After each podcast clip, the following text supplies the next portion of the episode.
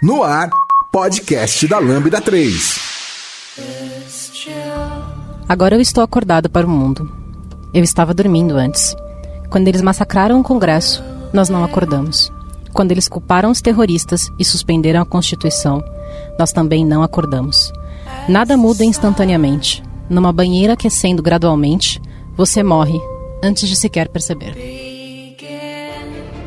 Olá, eu sou Giovanni Bassi, esse é o podcast da Lambda 3 e hoje vamos falar sobre a série Handmaid's Tale. Aqui comigo estão Érica, eu sou especialista em inovação na TW. Cristiano, desenvolvedor na Lambda 3. Eu sou o Márcio, eu sou amigo do Giovanni.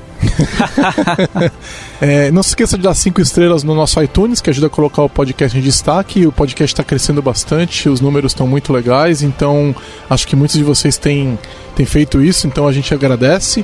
E também não deixe de comentar esse episódio no post que acompanha esse episódio lá no nosso blog, também no Facebook, no SoundCloud, no Twitter, ou se preferir, mande um e-mail pra gente em podcast.lambda3.com.br. Este podcast é produzido pela Lambda 3. Somos uma empresa apaixonada por tecnologia que pode ajudá-lo em seus maiores desafios. Somos um grupo de pessoas especializadas em tecnologia web e mobile, seguindo modelos eficazes de entrega e gestão que fazem a diferença no seu produto ou serviço. Nosso grupo de pessoas consultoras em desenvolvimento e DevOps ajudarão sua empresa a tirar proveito das práticas mais novas de gestão e governança. Entre em contato conosco pelo site lambda3.com.br. As you know, the penalty for rape is death. You must be Alfred. Yes. Bom, o Handmaid's Tale, mais conhecido como Conto da Aya, nós não vamos mais falar o nome desse negócio, porque a gente se enrola para falar. Brands, certo? Vai ser o Conto da Aya. O Conto da Aya é uma série muito legal. E a gente é, queria contar isso para vocês. Então, só para conceituar, para quem não conhece, né? E, aliás, se você não conhece, é, você vai poder ouvir os próximos minutos, a não ser que você queira tomar um monte de spoilers, mas nós vamos dar uma entrada para pelo menos quem não conhece entender um pouco melhor, tá? Então, é, Handmaid's Tale, Conto da Aya, é uma série é, de televisão. E é uma série original produzida pelo Hulu, que é um serviço de streaming, infelizmente, que só está disponível nos Estados Unidos, até onde eu sei. Legalmente ele está disponível nos Estados Unidos. Eu não tenho autorização de incitar as pessoas a cometerem coisas ilegais. Dizem que está disponível em outro, por outras formas de download alternativo.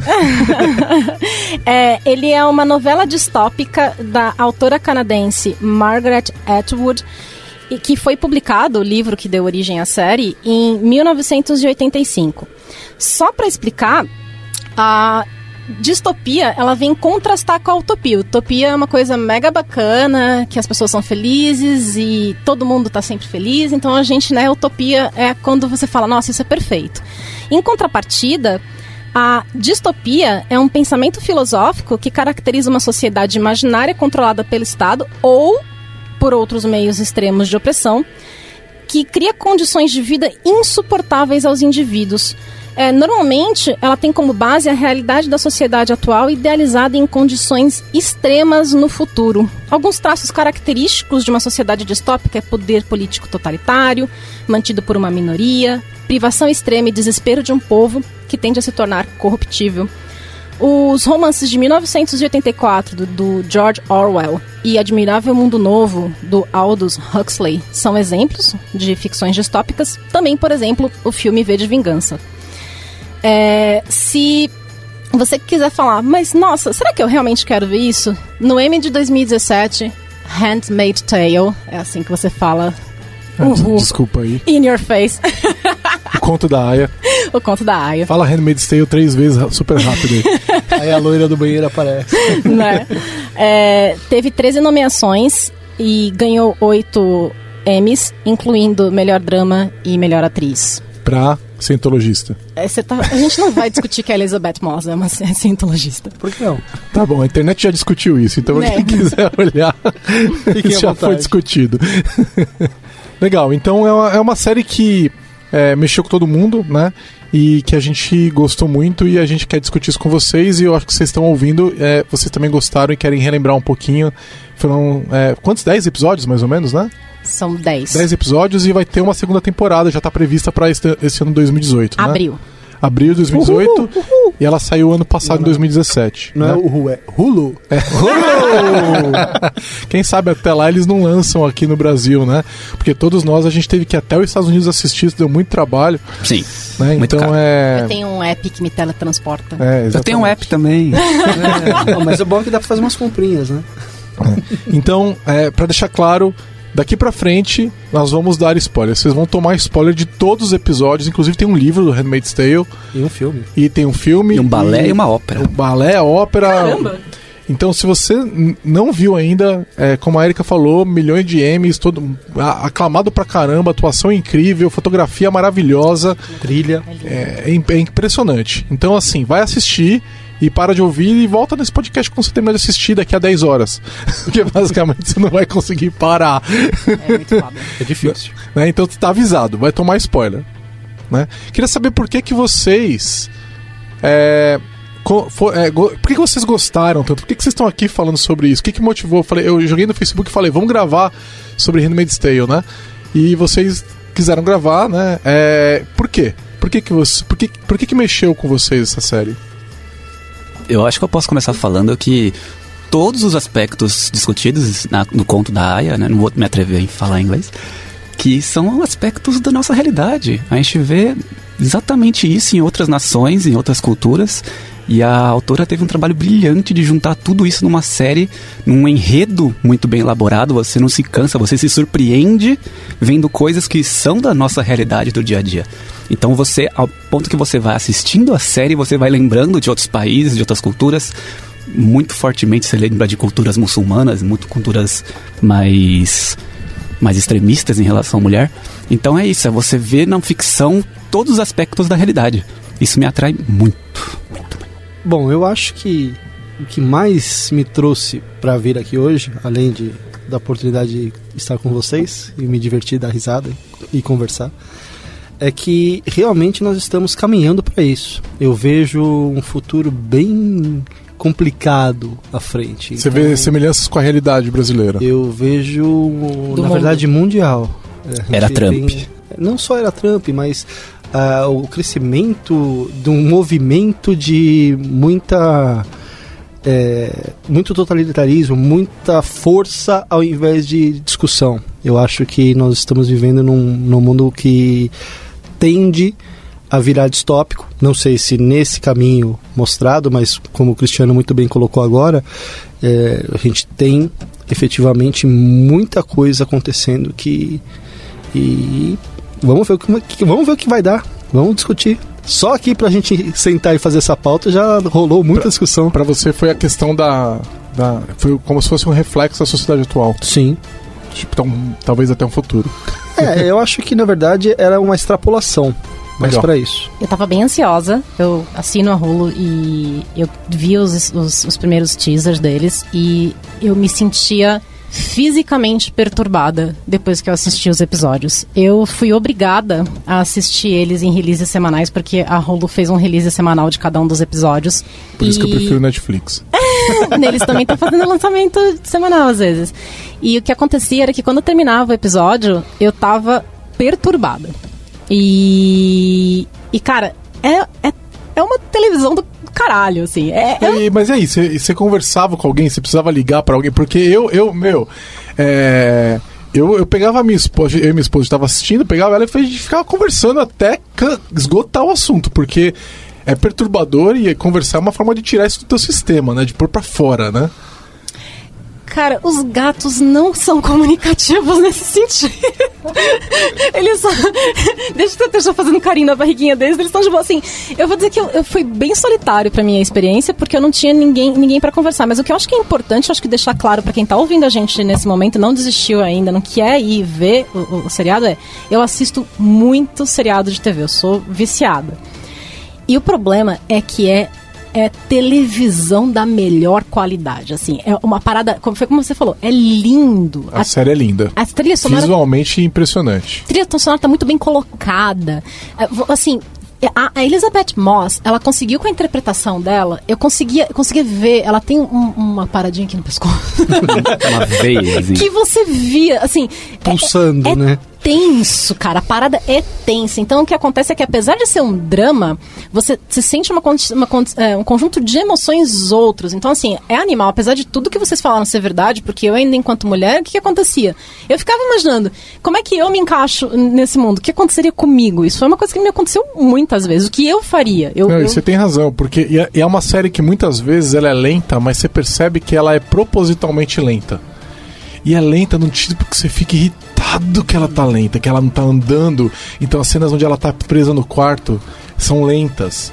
E você fica entediado junto com ela. É muito bom, cara.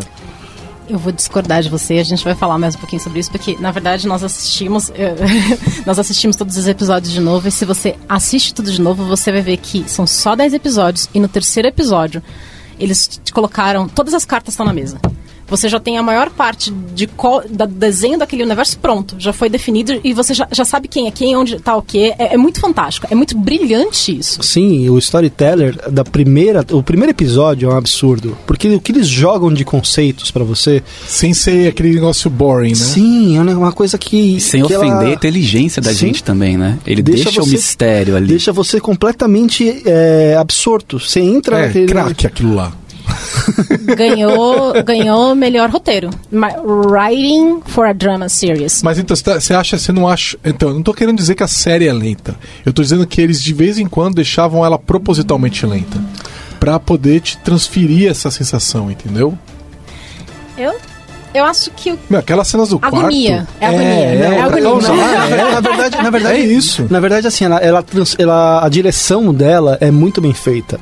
A- a- as cenas são propositais, como você colocou, mas elas são propositais para te passar a sensação do que está acontecendo em cada uma das cenas, em cada um dos personagens. Você consegue é, sentir o que o personagem está sentindo, todos eles. Sejam os bons, sejam os ruins, sejam os maus. São muitas sensações. E outra coisa que eu acho que é muito relevante sobre o seriado, e eu achei que, de novo, eu, querendo ou não, eu vou dar uma, uma, uma, uma perspectiva, vai nesse sentido, não tem como. Eu, eu sou uma mulher, eu assisti enquanto mulher. Assim, dificilmente você consegue ver estupro e cenas de sexo, ou, ou cenas que envolvem sexo, mas não deveriam ser sexualizadas ou agradáveis, tão bem representadas. Então, é, para mim, aquilo, aquilo foi impressionante, assim, porque você vê muito Game of Thrones, que é um seriado que eu também acompanho pra caralho, e, e, e você vê que o que eles conseguem fazer ali é, é prova de que você consegue sim fazer uma cena de um estupro do jeito certo, né? Com muitas aspas aéreas, porque não existe jeito certo. E, e é- é, não, é- eles não estão fazendo um estupro, eles estão fazendo uma cena É. de estupro e eu acho que isso é totalmente válido quando é devido. O Game of Thrones errou muito com isso. Eles não erraram com isso, eles mostraram quando eles precisavam mostrar. Né?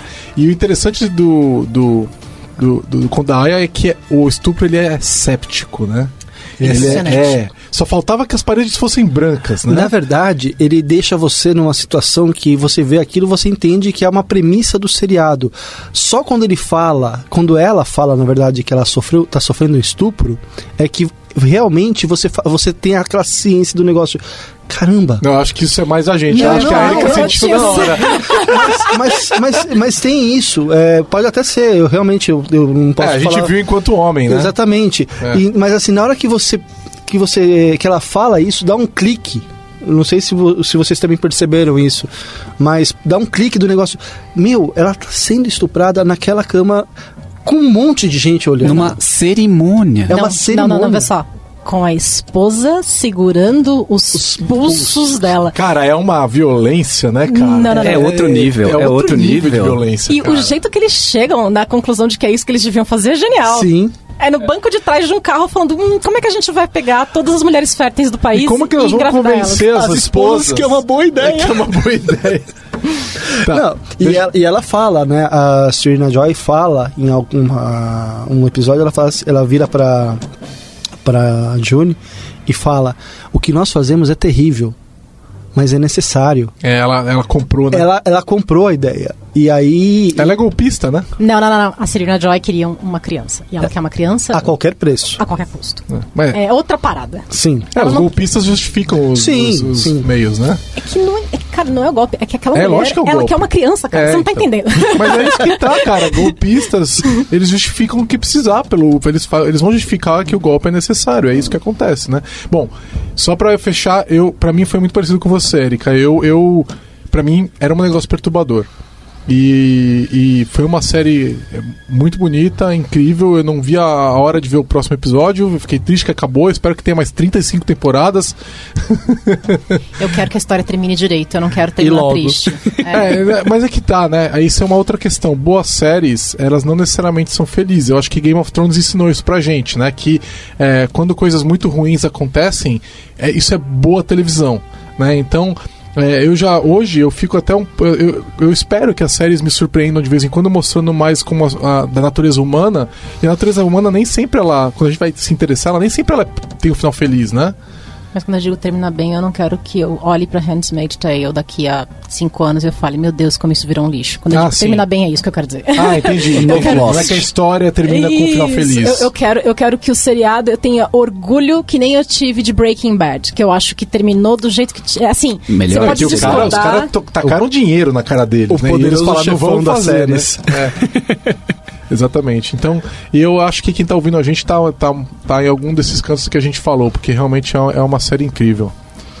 Agora, eu queria é, tocar num outro ponto, assim, é, esse incômodo todo que essa série, que essa série pega na gente, eu acho que é porque, pelo menos pra mim, é porque eu, eu me incomodo muito com injustiça e com desrespeito, né? Eu falo muito sobre é, as questões de diversidade, que eu acho que as pessoas têm que é, ter direitos iguais a oportunidades. É, aqui na, na Lambda 3 a gente trabalha muito a questão de diversidade, de contratar mais mulheres, de contra- contratar pessoas que não são representadas então é, na tecnologia. Então é, a gente busca dar oportunidade para contratar negros, a gente busca dar oportunidade para contratar é, em- tudo em pé de igualdade com o pessoal que é, é LGBTQIA é, é, e se etc surgirem, né? A gente vai sempre buscar pessoas que estão é, com necessidades especiais. Então, a gente isso é uma coisa importante para mim.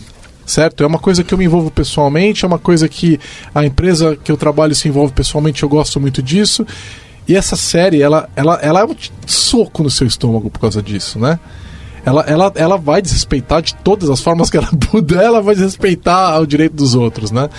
E, e, e para mim, quando eu via, por exemplo, a questão do machismo presente o tempo todo, o machismo ele tá, é o pano de fundo da série, né? Eu preciso causar aqui, eu preciso falar, não vai te respeitar se você for um homem branco cis hétero. Então, e sou eu, e sou eu, eu sou um homem branco cis hétero. Não, assim, eu sei da minha condição de privilégio, mas eu também sei que eu não gosto dela, não gosto desse privilégio. Não é, um, não é uma coisa que eu queria que fosse estruturada na sociedade, é uma coisa que eu luto contra.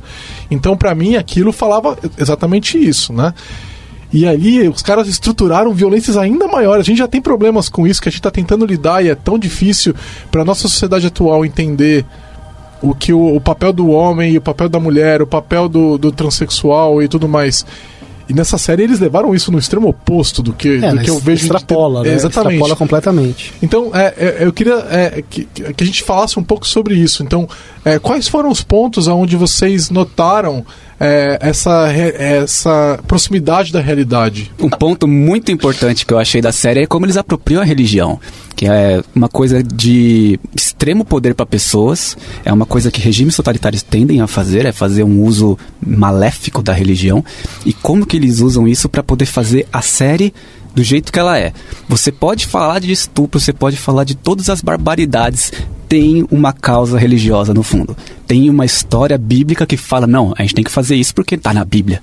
A gente tem que fazer isso porque a história de, de Jacó e suas duas aias justifica plenamente que a gente É estupre que, mulheres aliás, aqui. é a base bíblica da série, né? É, Exatamente. Eu falei, Bila genial. e Rachel. Rachel. Isso. E eles recitam isso toda vez. Toda eu hora. E detalhe que a série não é católica, ela é cristã, mas não é católica. Não, né? exatamente. Exatamente. Você vê igrejas queimadas, pessoas enforcadas dentro de Exatamente. igreja. Você vê a doutrinação das aias ali, o brainwash das aias é em cima de preceitos religiosos. Você vê falando assim, não, mas qual que é o seu papel na sociedade que está escrito na Bíblia? É, e no caso é, É parir. são- é- é- tá baseado na religião cristã, mas poderia ser qualquer, Qualquer outra. uma, porque sim, quem, qualquer quer, uma. quem quer justificar usa a religião que tiver na Você frente. tem, né, entre cara? aspas, um grande problema e você vai achar a solução daquele problema pela religião.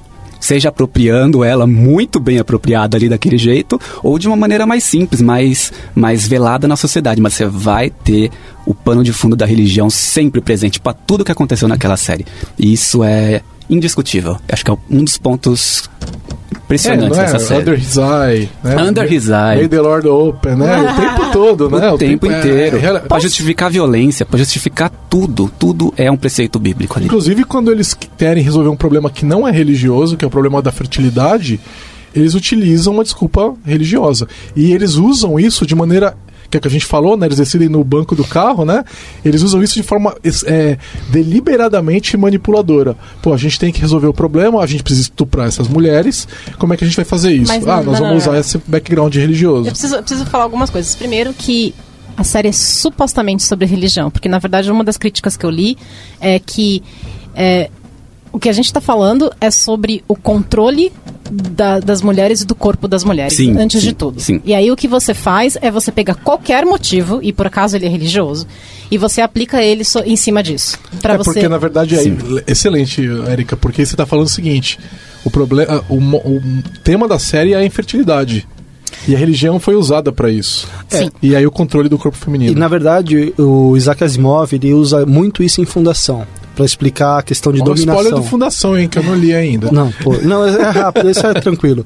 É assim, é, uma- é uma linha básica. Na verdade, ele primeiro coloca a força como uma forma de dominação, depois ele muda, a força começa a ser, e quando eles começam a espalhar a tecnologia, a força já não é mais uma uma, uma, uma o, o- o fiel da balança, tá? Aí o que, que eles, eles fazem? Eles passam para a religião, depois da religião eles passam para comércio. Ou seja, na verdade, a dominação, ela, que nem a Erika colocou, é exatamente isso. A forma do que eles usam na série foi efetivamente a religião. Mas é simplesmente dominação. A questão é dominação Do corpo da mulher, que é o do que a Erika caso do falou. corpo da mulher. Por quê? Porque na verdade eles estão vendo que esse era, essa era a oportunidade. Eles têm na série uma suposta é, praga de infertilidade que as, as mulheres, todas as mulheres perdem. Os a- a nenes morrem, possibilidade. né? Ah, ah, ah, ah, os homens também são inférteis. Sim, sim, sim, mas veja, eles culpam as mulheres. Não interessa. É, é aquela coisa no seriado, quando ela, a, a Jill está sendo diversas vezes estuprada para poder exatamente é, gerar o bebê e não consegue. Não interessa se- o comandante é infértil. A culpa é dela. Não, não, não, pera um pouquinho. Tanto que ela dá uma pulada lá pra casa do, do, do Nick. motorista, Do do Nick Nick, Blaine. pra dar, dar Mas um tem, jeito um- tem um outro ponto, tá? Eu fiz questão de, de olhar isso antes de vir pra cá, porque eu fiquei. Por causa do podcast, eu fiquei interessada. De acordo com o que eu li sobre o mínimo que você deveria estar fazendo sexo pra você engravidar, eu, eu efetivamente joguei no Google I want to have babies, ou how to get pregnant, ou whatever. Você sabe que isso vai te acompanhar no Google por alguns meses, né? O Google vai lembrar disso. É, mas na verdade o que ele diz vai é. ver muita você- propaganda estranha um nos óvulo- próximos Carrinho de bebê. Um óvulo dura só 24 horas, um esperma dura acho que de 5 a 7 dias ou qualquer coisa do gênero, e eles recomendam que você comece a fazer sexo 5 dias antes do, da, da, da ovulação, do dia que você acha que você vai estar ovulando, e depois, no mínimo, mais um dia no dia que você está ovulando. Mas Ou a seja, cerimônia acontece vários dias ali, não? acontece uma vez Uma por vez mês. por mês, uma vez Elas por estão mês. sendo ainda, eles ainda são um bando de retardado que eles estão estuprando pouco essas mulheres. você, quer O objetivo deles, né? É, se você quer engravidar essas pessoas, você devia estar pelo menos fazendo direito, sabe? Assim? Olha, só uma coisa, tá? Isso serve de lição para aquele pessoal que faz gol em treino, para você ver o quão azarado você é. É, é, exatamente. O Gol, gol em treino é azar mesmo, né? Você teve que estar nos 24 horas, nos 5 dias. Nossa senhora, hein? Tem que ter azar. E na internet tá escrito que se você realmente quer engravidar, no mínimo você deveria estar nesses cinco dias antes fazendo sexo dia sim, dia não. Pra que isso? Pra engravidar, né? Nossa, mas antes de ter óvulo, vai, vai que pra, preparando o psicológico? Que não, não é ciência, né? Não é ciência, não tem. Eventualmente a gente vai fazer um app, porque você vai ter um chip e aí você vai ter certeza baseado em níveis hormonais. Mas enquanto a gente não Isso é chega. Black Mirror. Isso é Black Mirror. É Esse é Black outro. Não, vocês são muito jovens, cara. É verdade. Vocês não viram Barbarella? Eu acho que. Pô, Barbarella, cara, veja a Barbarella. Jane Fonda tá maravilhosa, década de 60, cara. É, aliás, ela tá maravilhosa até hoje. Sim. É, eles fazem sexo encostando a- as palmas das mãos. É, eles fazem assim, ó. E aí encostam as mãos e é isso aí. A, e a, eu vou dar spoiler do filme porque ele já tem 50 anos, 60 anos, então foda-se, você não viu. Mas o filme é ótimo, tá? Mas o. o e a, e a Barbarella, ela faz sexo de maneira tradicional, né? E eles acham ela super selvagem e tal, mas no, no futuro da Barbarella, que é um futuro meio distópico, meio utópico, ele, eles fazem sexo dessa forma, encostando a palma das mãos. Eu fico muito triste com a ficção científica atual e eu prefiro o futuro da Barbarella. Da Barbarella. Imagi- lembrem como foi o, como era o sexo no Avatar? No Avatar? No Avatar ah, são as caudas. Era, era, Os cabelos. tranças, né? Entre em contato pelo site lambda3.com.br. I was asleep before. That's how we let it happen. When they slaughtered Congress, we didn't wake up. When they blamed terrorists and suspended the Constitution, we didn't wake up then either. Now I'm que eu achei engraçado que você não falou, e pra mim foi a primeira coisa que me veio à cabeça quando eu comecei a ver, foi assim: é, companheiro, Trump presidente Bolsonaro 2018. Foi a primeira coisa que, que me ocorreu. E eu vivo falando pra galera na minha timeline. Você tá aí preocupado se vai ser Lula, se vai ser não sei quem, se vai ser não sei o que lá. Eu falo assim, não importa o que aconteça, você devia estar preocupado se vai ser Bolsonaro. Porque tem muita gente apoiando esse cara. E esse é o tipo de cara que teria zero problemas. Fala assim, tem, um- tem uma série Não super... nem dar o golpe, né? É, tem uma série super inspiradora pra você. tá aqui um exemplo do que você pode fazer, que vai ser ó, tudo de bom. Tá aqui um caminho pra você Tá um seguir. roteiro pra você seguir. né? Exatamente. E pronto. E aí você. Meu, se você for pensar, a gente tem hoje em dia no poder um cara que efetivamente se elegeu falando que ele ia construir um muro entre o México e os Estados Unidos. Que tem áudios e, e outras muitas evidências de onde ele diz que ele eh, grab them by the pussy, certo? Sim, é, ele disse que, que aqui- aqui no Brasil seria considerado já estupro, né? Lá não, mas aqui é estupro. Então, ele tocar as mulheres sem é, consentimento é estupro, né? Ele foi eleito, gente. Ele foi eleito, eleito, eleito. Então, assim, as pessoas têm muito próximo de zero problema, apesar de toda a comoção que a gente vem vendo em Hollywood e Kevin Spacey perdendo o lugar dele, sendo, sendo substituído digitalmente num dos filmes que ele tinha feito. Eu li recentemente que isso aconteceu. Sim. 10 milhões de dólares o preço pra fazer Pra isso. fazer a edição, né? Mas assim, existe, existe contra. Você tá sofrendo as consequências up to a point, né? Porque querendo ou não, a gente ainda tem um presidente da maior, como a gente tava dizendo, da maior potência mundial, que é essa pessoa. Mas você não precisa ir tão longe. Recentemente, é, você não viu aquela comissão lá que tava, aprovou a questão de proibir o aborto em caso de perigo pra mãe em caso de estupro? Eram todos senhores de idade, brancos, heterossexuais, cisgêneros, né? É, não tinha nenhuma representatividade. Acho que teve um voto contra, que foi de uma mulher, né? E passou mesmo assim. Então, a gente está basicamente falando de é, leis passando num corpo legislativo sem nenhuma representatividade. Isso já acontece hoje. O que a, a diferença pro Gilead lá do Handmaid's Tale é que a gente tem um, uma- efetivamente uma ditadura, né? A gente tem um, é um corpo de governo que são algumas pessoas que não ficou muito claro quem é presidente ou o ditador no negócio, né? A gente viu só um comitê dos comandantes discutindo um negócio local, né? A gente não viu Vários distritos. é, com os distritos, mas a gente não sabe quem comanda de fato aquilo, se é um homem, é, ou se são vários homens dos distritos, se é um negócio federalista, se é centralizado, a gente não sabe, né? Não sabe nem a extensão. Mas é. É. porque, na verdade, a gente tem a mesma perspectiva que a personagem principal. Sim, sim. Agora, imagina você viver numa sociedade que essa é a sua extensão, o seu nível de conhecimento sobre o mundo que te cerca. É, eu fico pensando, é tipo meus gatos, eles acham que a minha casa é o mundo deles. Eles nunca viram a rua. Eles nunca viram outros gatos. É, quando eu, eu, eu tinha descido, eu peguei um gato, levei ele pra rua no meu colo, ele ficou louco. Ele falou: que, que, tá, com- que lugar é esse? Né? É a mesma coisa você manter uma, uma, uma mulher dessa, né? Uma aia dentro da casa, dentro daquele bairro, comprando fruta de dia, voltando pra casa à noite. E ela não sabe o que tá acontecendo em volta dela. Não, não, não. É só a Aya. Quando ele leva ela, quando o comandante, eh, quando o Mr. Wa- Mr. Waterford leva ela pro Jezebels, na verdade tem um determinado ponto que ela precisa abaixar e ficar abaixada dentro do carro, porque é um ponto de controle onde nenhuma, nenhuma, nenhuma Nem a mulher dele. está autorizada. Não importa qual a cor da sua roupa, dali você não passa. Então, na verdade, todas as mulheres estão vivendo em algum formato de prisão. Sim, sim. Então, e mas aí, nesse, assim. nesse caso específico da série, é, é aquele lo- é o local da hipocrisia.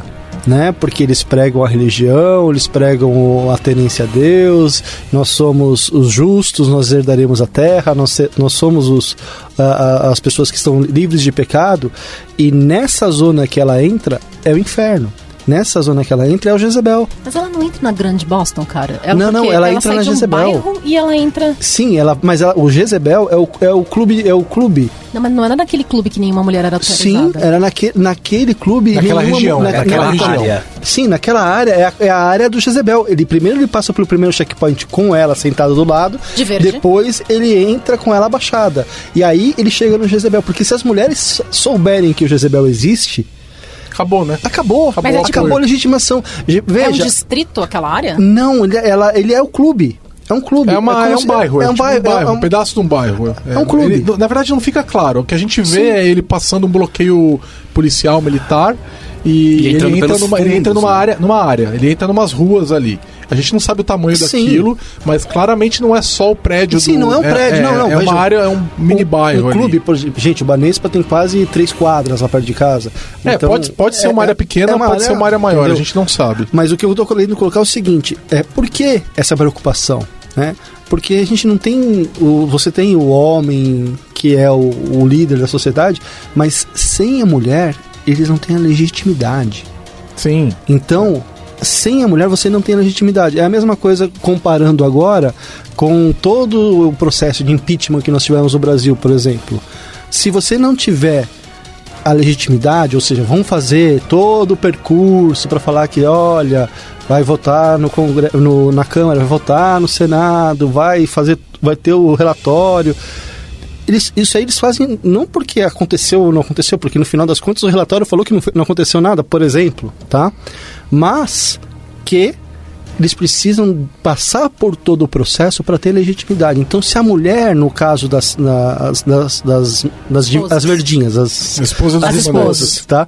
Se elas descobrem o que está acontecendo realmente, toda, né? a hipocrisia, o, o nível da porque elas sabem né, da hipocrisia, mas se elas descobrissem o nível da hipocrisia, elas acabariam por não apoiar o que tá- está acontecendo e isso seria ruim para a política internacional no caso deles. Mas aí a gente tem, acho que eu diria que a gente tem dois níveis de believers, né? E aí eu acho que eu vou, eu vou, eu vou navegar um pouquinho na nossa pauta e queria até, acho que talvez mover para o nosso próprio próximo item, porque assim, na verdade o que acontece é um, você tem True Believer estilo Serena Joy, onde o, o que ela perdeu e ela talvez intelectualmente sabia que ia perder, mas emocionalmente não conseguia derivar as consequências do que. é, Um, emocionalmente não, sab, não conseguia ter dimensão do quanto isso ia ou não pesar. E dois, não sabia quais eram todas as consequências associadas ao que ela ia perder, porque ela poderia até saber tudo que ela ia perder. E o mundo que a cerca poderia não estar desenhado da forma como hoje ele está. Por exemplo, um marido tão afastado. Eles eram muito próximos, eles eram, eles eram uma parceria, eles eram uma dupla. Eles deixaram de ser. Eu acho que ela não contava com isso, na verdade. Aquele negócio, é aquele negócio, o fanático, né? É- ela é uma, uma pessoa fanática, né? E do pior tipo, que é a fanática religiosa, né? Então ela, ela, ela acredita que os fins que ela tá buscando são nobres. Então, ela, eu imagino que ela sabia que ela ia fazer umas concessões. Ela lembra, lembra que ela fala que ela ajudou a escrever as leis. Sim. Então a lei que impede ela mesma de ler, É ela. né? Foi ela que escreveu, né? Muito louco. É, então é, ela, é, ela sabia que ela estava abrindo mão disso. No entanto, ela não tinha dimensão do quanto isso seria ruim viver naquilo. Ela, ela, ela tava escrevendo, ela não, ela não viveu aquilo ainda, né? E ela não tinha é, é, noção do, do impacto final que aquilo ia ter na, na vida de todo mundo. Então é, é muito fácil para naquele momento você tá buscando, é, está- né? Você tá é, lutando por aquilo, né? E depois ela é impactada de maneira muito negativa. Só que aí tem aquela coisa, a gente tem os True Believers e a gente tem essa galera, porque dentro da comissão do- dos, dos Commanders, você tem aquele cara que coloca eyes associados a todos os, os comandantes, exatamente para garantir que eles andem na linha. Porque ele, por exemplo, foi quem é, reforçou que o cara deveria perder a mão por ter efetivamente conseguido trair a esposa dele com a Aya. É, então, Na ele- verdade, o, como o Waterford ele tenta livrar o cara, né? Sim. Porque Ele ele, tenta- também tem Ele culpa. sabia, É, ele ele, sabia. sabia, ele sabia que ele é um hipócrita, mas na hora, é, na hora que alguém levanta o dedo, ele tem que levantar junto, ele não tem opção, Sim. né? Ele tem que fazer junto. E aí é o negócio, né, da bola de neve. Né? Vai e, e a, a bola de neve ela tá presente o tempo todo, né? Tipo, se, se as coisas estão andando, elas têm que continuar andando e eu não tenho, eu tenho medo de tocar nesse processo, porque senão o próximo vai tomar a chibatada sou eu, então a gente tem que continuar empurrando, né? Mas acho que tem outra dinâmica que está colocada aí também, que é a questão é a seguinte, que eu acho que também se aplica ao Brasil, que ainda, querendo ou não, a gente está falando da proximidade da nossa realidade, que é quem de nós aqui garante que uma vez que a gente tivesse total domínio sobre quem morre ou quem fica vivo, quem dorme, quem acorda, quem sabe tudo que acontece na vida de outro ser humano, iria agir assim de forma tão nobre? Não, eu seria um ótimo ditador. eu também tenho super É o que- certeza É disso. o que, é o que todo eu ditador- seria uma ótima é o- ditadora. É o que todo ditador acha, cara. Não é Põe o verdade? Death Note na minha mão pra Não. você ver. Pois sempre é, certa. exatamente. Primeira coisa, ninguém sabe que você é mal. Você não sabe que você é mal. Você não sabe qual é a sua tendência a fazer mal aos outros. Você pensa que você está certo. Você está fazendo porque você tem justificativa para fazer dentro de você. Tem um filme de 1998 chamado A Esfera, com Dustin Hoffman, Sharon Stone e o Samuel L. Jackson, que os descem eles três mais um outro cientista, não lembro o nome, é o cara que faz o Rei Donovan. É, eles descem e encontram uma esfera no, no fundo do oceano. E essa esfera, ela faz qualquer coisa. Ela faz tudo que você consegue imaginar, ela faz acontecer, faz virar realidade. No final do filme, é, tem várias reviravoltas no fundo do oceano. contar o final do filme? Não. É, de 98 o cara merece tomar spoiler. É, eu não vi ainda, mas tá bom, vai. Mas assim, é, eles chegam e falam assim: a gente não pode, a gente não pode ter esse poder. Porque eles, cada um deles, uma, em uma determinada hora, tomou o controle da esfera. E eles podiam fazer qualquer coisa.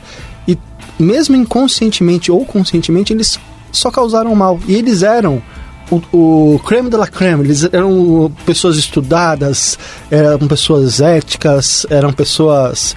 Não, o Dustin Hoffman não, que ele acabou. Ele era esse psicólogo acabou ficando com a Sherry Stone, que era, era a paciente dele, mas tudo bem.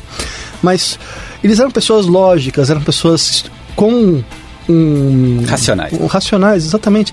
E eles conseguiram acabar com o- a, a convivência entre eles e quase se matarem. Então imagina o seguinte, eles tomaram uma na hora que eles conseguiram conversar entre eles, eles falaram assim, meu, a gente vai devolver isso para onde veio porque a gente não tem poder para não tem condição psicológica ou mesmo de liderança para poder ter esse poder É ilimitado. aquele negócio, né? O poder corrompe, o poder total corrompe de forma. É, absoluto corrompe É, absolutamente. Aí É, tem vem- outro filme muito bom que acontece isso, aquele do Jim Carrey, onde ele vira Deus. Aí Só que vem, é um pouco mais leve. aí vem o terceiro ponto, que eu acho que, que, e que é o que eu acho que realmente vai fazer a gente, a gente mudar, que é a questão assim, ah, mas a gente precisou, em alguma medida, forjar que nós temos uma legitimidade de processo.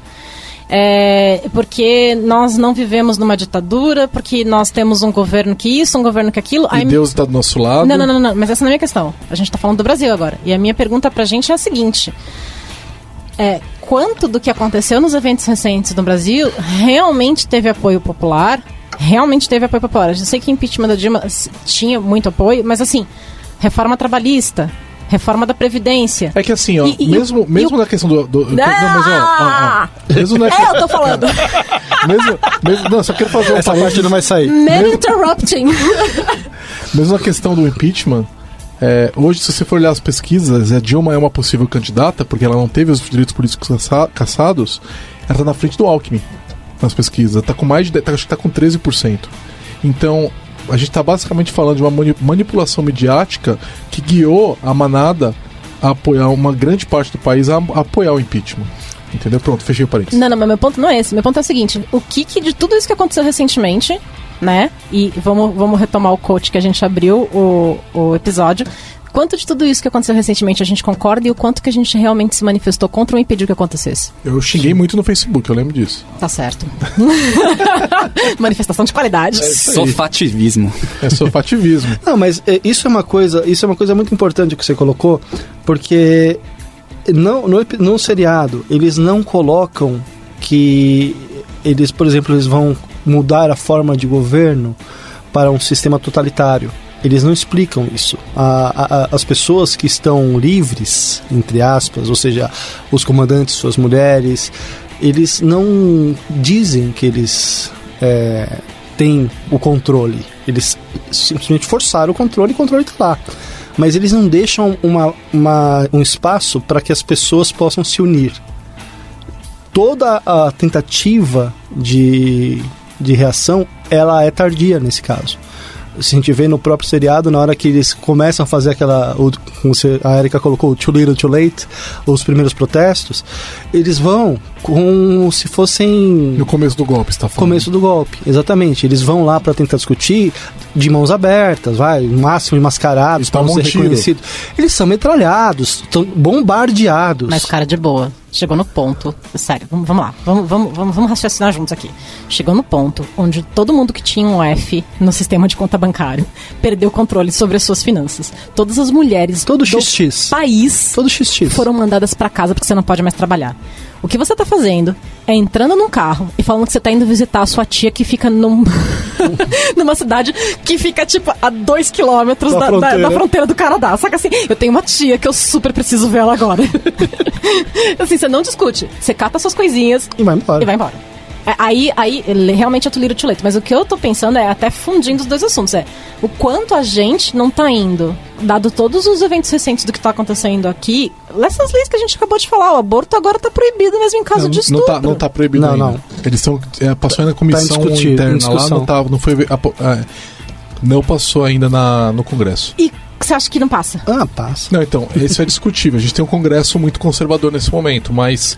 É, o próximo, Só nesse o momento. próximo vai ser bem pior. É, pois é. De qualquer forma, eu acho que tem uma outra questão que é interessante, que é a gente não percebeu quanto essas coisas fazem parte da nossa vida atual já. Então, teve um. Sim. A gente fez um episódio aqui no podcast Lambda 3 sobre é, estereótipo de gênero. Eu acho que foi nesse que a gente discutiu o quanto o machismo oprime até os homens, né? Então, o quanto, por exemplo, quando um homem ele é, ele não pode chorar porque é, é homem não chora, ou é, ele não pode abraçar um amigo que ele gosta muito. Tem que gostar de futebol. É, tem que gostar de futebol, tem que ser fortão, tem que ser violento, tem que dirigir super rápido, né? E, e por exemplo, por que, que, por que, que o, a maior parte das pessoas que estão encarceradas no mundo inteiro são homens, né? Será que isso não é parte de um machismo estrutural? Eu tenho certeza que é. Né? É, é, é uma questão de posição masculina. Parênteses, na verdade, eu andei lendo que talvez a população de mulheres psicopatas seja muito maior estimada, porque na verdade a sociedade não consegue enxergar a psicopatia na mulher e as formas utilizadas como, como ferramentas de assassinato por mulheres são um pouco mais discretas, então talvez a gente simplesmente não esteja sendo pega. É, tem pessoa sendo desaparecida, né? Mas eu, eu é, então dado que a gente esse machismo estrutural é parte da, da, nossa sociedade atual e a gente e os homens eles estão presos nisso porque a maioria não faz nada para mudar é, a gente basicamente está falando de um passo a mais em Gilead, né? Onde a gente basicamente está discutindo é, homens e mulheres presos num, num regime teocrático que estão justificando o, o, controle do corpo da mulher ainda, ainda do que é hoje, né? Mas onde todo mundo sofre. Onde a Serena não pode ler, apesar dela ter ajudado a escrever as leis. Onde a, a, a June não pode. Ela tá, ela tá dentro de um cercadinho, ela não pode às vezes nem sair do próprio quarto. Ela né? não pode ser, ela não tem o um nome. Ela, exatamente. E o, onde o, o marido dela, lá, o comandante, é, você percebe que o cara tá claramente infeliz. Claramente infeliz. Aí que você se engana. Truco não, que minha, eu discordo. A minha impressão, ele não me parece um cara feliz. Ele é um cara. Ele, é- acham ele, veja, ele, ele tinha felicidade quando ele era casado. Eu entendo o seu ponto de vista. Ele tinha uma felicidade. Nossa, cenas de amor entre então, eles. É, mas era uma felicidade. Mas, mas, era uma felicidade, mas ele não sabia. Ele não sabia é, até quando ela ia aguentá-lo. Porque ele é medíocre. O, Mas isso, o, isso apareceu dele, sim, desse receio dele? Ele, ele, sendo medíocre, toda vez ele fala, ah, eles não me escutam, não sei o que, e ela ah, vai lá sim, e fala, não, você tem que ir lá, a ideia é essa, você tem que, vai lá, fala isso que eu, ela escreve os discursos. Não, não, não, não só coisas. isso, ela é uma pessoa que está incitando, incitando riots, eu esqueci o nome em português. Riots? Ah, não, ela está citando a... a, a revoltas. Revoltas, ela está incitando sim. revoltas em, em, em, em aglomerados de pessoas, ela está escrevendo livros, ela está com uma pauta para um segundo livro, e ele tá fazendo o quê? Mas continua. Não, mas exatamente isso. Ele é medíocre. Tá, mas e, e, e ele tinha medo de perdê-la. Veja, ele tinha medo de perdê-la. A partir do momento que ele abraça o projeto, porque o projeto é dela. A hora que ele abraça o projeto dela, ele fala assim: Bom, eu tô fazendo isso porque pra, como uma prova do meu amor. Mas depois ele se deslumbra. Porque, Porque ele poder, tenta. Não, ele tenta primeiro. E você vê, ele vai lá no, no- Não, ele vai. Ele fala assim: não, você devia ir comigo. Na hora que eles est- estão lá Ah, eles fazendo. barram ela, né? Eles falam pra ele: ó, ela não vai entrar pra falar aqui. Ela, ele explica isso pra ela, ela fala: ela. Ok, é isso mesmo, eu sabia, eu escrevi, eu sei o que eu, ta- eu sei o que eu tava fazendo. Agora você tocou num ponto que Não, não, é calma, legal, calma aí. hein? Aí ele vi, aí o, o comandante, comandante que eu- a gente acha que é o comandante supremo, ele vira pra ela, para ele e fala assim: é, olha, é bom que elas, que eles não, que elas não façam mais parte desse tipo de, de coisa porque elas perderam o foco, tá? E a gente não pode deixar isso acontecer novamente. Ele fala assim: agora que a gente recuperou o poder, sendo nós os, os falocratas aqui, né? É, não, ele falou assim, a culpa é nossa. a culpa é fala, nossa. E a gente não vai deixar isso acontecer A gente novamente. deixou elas se perderem nos livros, na, na profissão, Exatamente. na, na tudo. E aí você fala assim, filho da puta sexista do caralho, eu vou passar com meu carro por cima de você. É, é isso que, é isso que essa série faz com a gente. Aí eu queria tocar no ponto que você falou que eu acho que é importante. É, eu tava vendo é, um, um- Eu tava ouvindo o áudio, apesar de ter o vídeo também, é, do Vladimir Safatli falando sobre a nova direita, né? Compartilhado pelo nosso amigo Hugo, inclusive foi um muito bom vídeo, né? É, e ele fala que a, a base da nova direita, uma grande parte da- da- do, do apoio que ela tem tido vem é, do medo. Né? E, Sim. que a- e que esses movimentos é, de direita estão sendo é, cultivados pela nova direita, como podiam estar sendo cultivados pela esquerda, vamos deixar isso claro. Isso é a direita está sendo muito melhor nisso, basicamente. A, a direita é extremamente boa É, em é. qualquer coisa. ela está sendo mais eficiente em cultivar esse medo, né? Então é interessante que você falou de- que isso surge do medo dele, porque é, esses sistemas de opressão, em grande parte, nascem muito dessa questão de Sim. medo, né? Então, e aí mais uma vez isso toca na nossa realidade atual. Se a gente for olhar, é, a- o país está em crise e as pessoas estão desempregadas, né? Tá todo mundo endividado. Né, tá, tá, a vida tá difícil. Essa vida de final de 2017, começo de 2018, ela não é uma vida fácil. Ela era é, bom mesmo. O mais engraçado é falar isso. Bom mesmo era quando o Lula era presidente, porque daí a, empresa, a economia tava indo bem, não sei o que lá, né? Isso é uma coisa que a gente não. O pessoal de direita não gosta de ouvir isso, mas. E começou a degringolar lá. depois- Não tô falando que é culpa do Lula, né? Não- aliás, eu, eu acho que grande parte foi apesar dele, né? Mas é, naquela época tava indo bem pra caramba, né? E hoje tá muito difícil, então agora tá todo mundo com medo. Então agora é a hora de cultivar esse medo. E aí uma série de opressões, como por exemplo proibir o, o- o aborto em caso de estupro, né? É, ou em Elas caso, passam. ou- é, elas estão passando, passam. elas estão passando. Estão passando, por exemplo, a questão da. A gente tá mexendo na, na, na, na Previdência, mas a gente não faz uma auditoria da dívida pública. Mas você sabe por que né? que... Então, ah, uma série de coisas estão sendo Então, feitas mas que, veja não, só. que, não, que não tem discussão racional, elas estão em cima do medo. Então, mas veja só, a questão da reforma da, da Previdência é uma coisa muito emblemática. Primeiro, vamos fazer uma reforma da Previdência para todo mundo.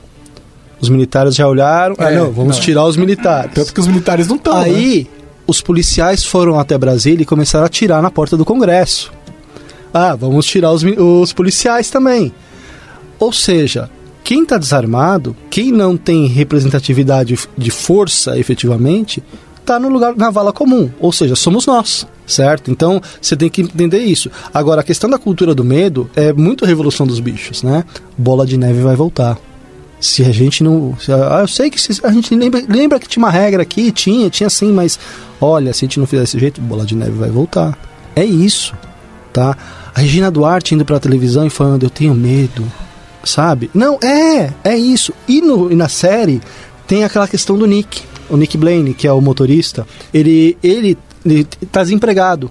Ele está cuidando dele, da família dele e da família do irmão. O irmão, apesar de ter ele tinha dinheiro, tá, não sei o que, depois ele entrou no- no- na caixa lá dos Estados Unidos, né, começou a receber benefícios e o cara acordava no meio da, da tarde e ficava tomando vodka. Né, era essa, acho que o, o- esse que era o plot dele. Aí ele vai procurar emprego, só que ele é esquentado, ele é um cara que ele tem que faltar diversos dias para poder cuidar da família. Então, ele vai e vai conversar com o cara do emprego, que é um dos comandantes no futuro. É, mas ele não é aquele ai, assim, né? Ele, ele vê um monte de coisa que ele não, que ele não fala. É, Sim. Eu ainda acho que ele tirou a June da casa no final. Tudo bem, mas Sim, eu ainda também assim acho, ele, apoiou, ele apoiou o golpe, cara. Não, não, não, ele não apoiou o golpe. Eu- A questão que eu tô colocando não é essa. A questão é que ele foi recrutado. Então, no seriado, você vê ele sendo recrutado para os filhos de Jacob. No começo. É, é, é- se a gente for ver cronologicamente, é o primeiro ato do filme, do, do seriado inteiro. É ele sendo recrutado. São os movimentos de expansão, São né? os movimentos que eles começam, o que os, os, o- os comandantes começam a criar. Então eles recrutam os pobres, as pessoas que estão precisando, as pessoas que efetivamente têm o, São contra tudo que isso que tava aí agora. Exato. Que elas não são contra, elas. é que- Elas são É a, responsáveis. não, é a diferença entre true believer e, e, e simplesmente insatisfeito. O que acontece é que assim, o motivo que a Serena Joy quer tudo isso é porque ela, ela acredita no fundo do coraçãozinho dela Sim. e aquele outro comandante de que isso realmente é o melhor pra todo mundo. Ponto, ele não quer saber quem você é. Um Nick da vida, ele só quer ter mais estabilidade na vida. É igual a, a Off Glen 2. Ah, Que era uma drogada, jogada na rua, mas pra ela a vida tá melhor. A vida tá melhor, porque Se ela você- tem uma casa, tem gente que cuida dela. Ah, se eu tenho que fazer sexo, beleza, pra. Tudo bem, Isso é o mínimo. né? Eu tenho uma vida mês? agora, eu tenho uma mês, vida. Ela, ela era, ela era constantemente estuprada, estuprada, é, pra poder comer. Agora tenho um significado na sociedade. Sim. Então, ela nunca diz isso. Ela Mas é não o que ela fala. sente. Ela, não, não, não, não, não, não, Não, ela não. não, sente. Não, ela, ela, ela, ela dá a Não. entender sim que ela tinha um pedaço lá pra Não, não, não, não, não, não, não, não, não, não, É, ela não, fala. Não, não, não, vocês têm que voltar e assistir. Vamos ver, vamos ver, vamos ver o que você Vocês têm que voltar e assistir, porque o que ela vira pra ela e fala assim: Você, o quê? Era hot yoga e pilates e um smoothie. Ela não fala um café latte, ela fala qualquer coisa, um só café latte. E o cartão É, corporativo, e o não sei o cartão quê. era você era isso, né? Então, eu ficava atrás da lixeira fazendo é, se- é, fa- fazendo sexo por não sei quanto. Ela fala uma tranqueira pra conseguir um, um. Happy Meal. Ela fala do Happy Meal, que é a comidinha lá do McDonald's, com aquele lanche vagabundíssimo. E agora ela fala: Eu tenho um- uma cama todas as noites e eu tenho people that are nice to me. Ela nunca menciona nesse pedacinho do Que ela está diálogo feliz. que não que ela está Que ela feliz, tem um pedaço. mas que ela tem um propósito na vida. Ela nunca fala essa palavra. Sim. Ela tá falando de condições estritamente da piramidiazinha lá do Maslow. Ela não chegou no topinho. Não, de jeito nenhum. E aí, já deu as 5 estrelas no iTunes pro podcast da Lambda 3? Vai lá! My name is Offred. I had another name. Ladies, I have to let you go. It's the law now. They needed to do it this way. All the bank accounts and the jobs all at the same time. You imagine the airports otherwise?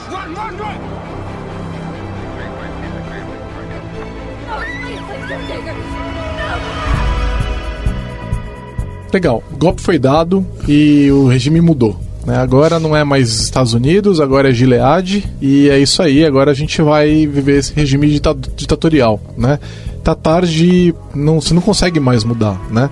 Então, dado que isso aconteceu, queria entender o que, que a gente pode fazer, né? É, para observar, né? Já, dado que já está acontecendo a gente não muda mais e agora qualquer revolta está sendo esmagada com mão de ferro, né? O que, que a gente poderia ter feito antes para identificar que esse tipo de coisa está em movimento? Porque, pelo que eu me lembro ali, não sei se vocês me corrijam se estiver errado, parece que houve um ataque terrorista feito por eles próprios, certo? Que depois foi é, foi culpado alguma parcela da sociedade e aí eles, eles algumas milícias tomaram o poder Não, não, de alguma não. forma. Eles culparam terroristas porque é, é, é, é tipo mega. É fantástico você ter terroristas no mundo. Quem são terroristas? Nem, você não precisa nem identificar. Não precisa, você não precisa. Arma de destruição Os terroristas fizeram. Mas aí o ponto é o seguinte: como é ele não fala como eles tomaram os militares, porque a gente tá falando do maior potência militar do mundo. Então, não, realmente, isso não é, isso não é tocado na série. Não é tá? tocado. Mas o que eles colocam é o seguinte: eles, a- eles acabaram com os três pilares, em princípio, dos Estados Unidos. Eles fizeram um ataque simultâneo no Congresso, na Casa Branca e no Tribunal. Ou seja, eles acabaram com toda e qualquer possibilidade de reação de quem está em chefe. Institucionalizada. Exatamente. Agora, a questão de. A gente não vai entrar em Designated Survival aqui, certo? sim. Mas. Eu uma- vi essa seriado também. Mas aí minha Essa é pergunta. muito boa, essa série é muito boa. Então, ela é. A gente depois A discute gente essa. volta depois. eu, vou ter, eu vou ter que assistir. Você não viu? Eu assisti até um episódio, vai. Ah, não, eu, eu assisti muito até bom. o início da segunda temporada. Mas a minha ponto é o seguinte: nesse, nesse cenário, quem assume o controle não seria os militares? Então, não- vai depender. Não é o, A- não é o Aécio? É, ele pode estar na, na Eu bica lá dos quando Estados Unidos. acontecesse isso, assumiu o Aécio. Ai, gente, eu não sei. Eu preciso, a gente não tem o Canadá tão perto aqui. Não, Não, mas assim, beleza. De alguma maneira, os militares é, é, às vezes estavam no jogo, né? Tavam, Sim, tavam, tinha eles um podem estar no comandante. jogo. De onde eles arranjaram tanta arma assim? Bom, se bem que é Estados Unidos. Estados né? Mas assim, vamos lá.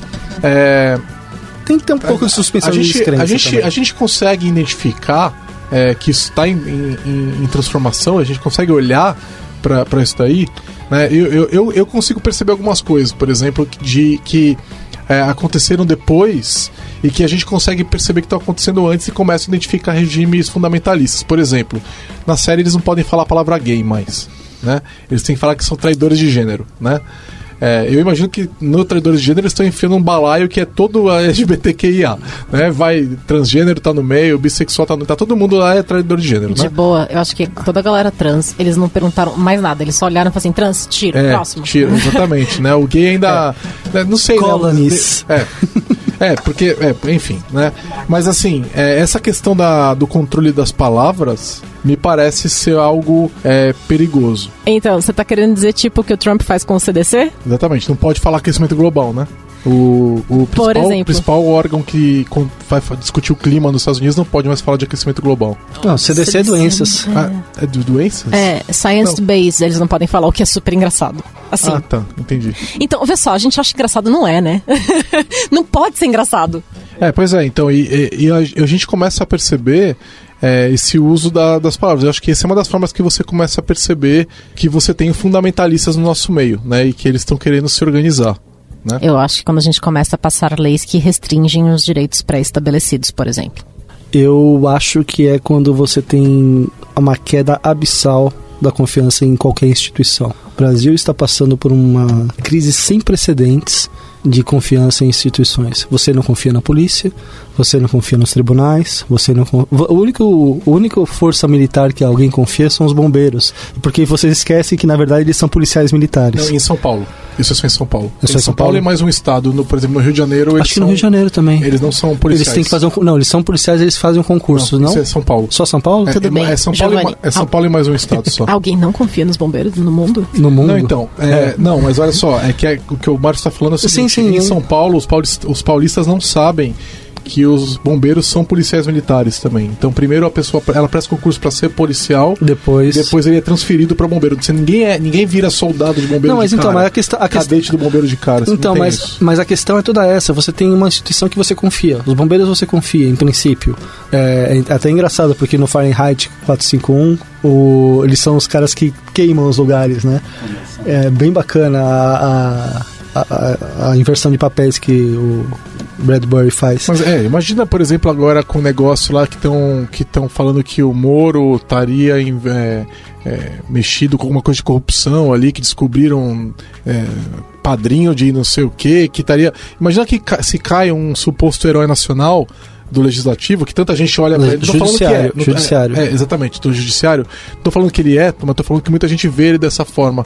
A gente tá numa, num momento de crise institucional tão forte e cai um cara desses aí, o pessoal só vai confirmar que não dá pra confiar no legislativo, no, no Você judiciário. lembra do, de quando o, foi julgado o mensalão, que o Barbosa foi chamado de Batman, o Joaquim Barbosa, o ministro supremo?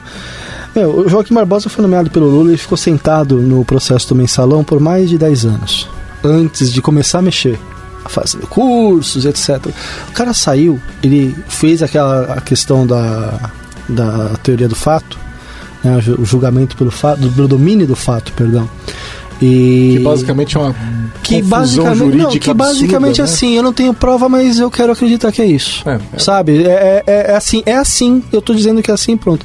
E hoje, ele é um dos maiores críticos dessa teoria. Você pode ver em todas as manifestações que ele faz pu- publicamente, Twitter, é, entrevistas, ele fala que, o- que a teoria do domínio do fato sendo utilizada pelo Moro e por qualquer outro juiz que está sendo, tá sendo utilizada de forma Ele equivocada. fala que ele errou.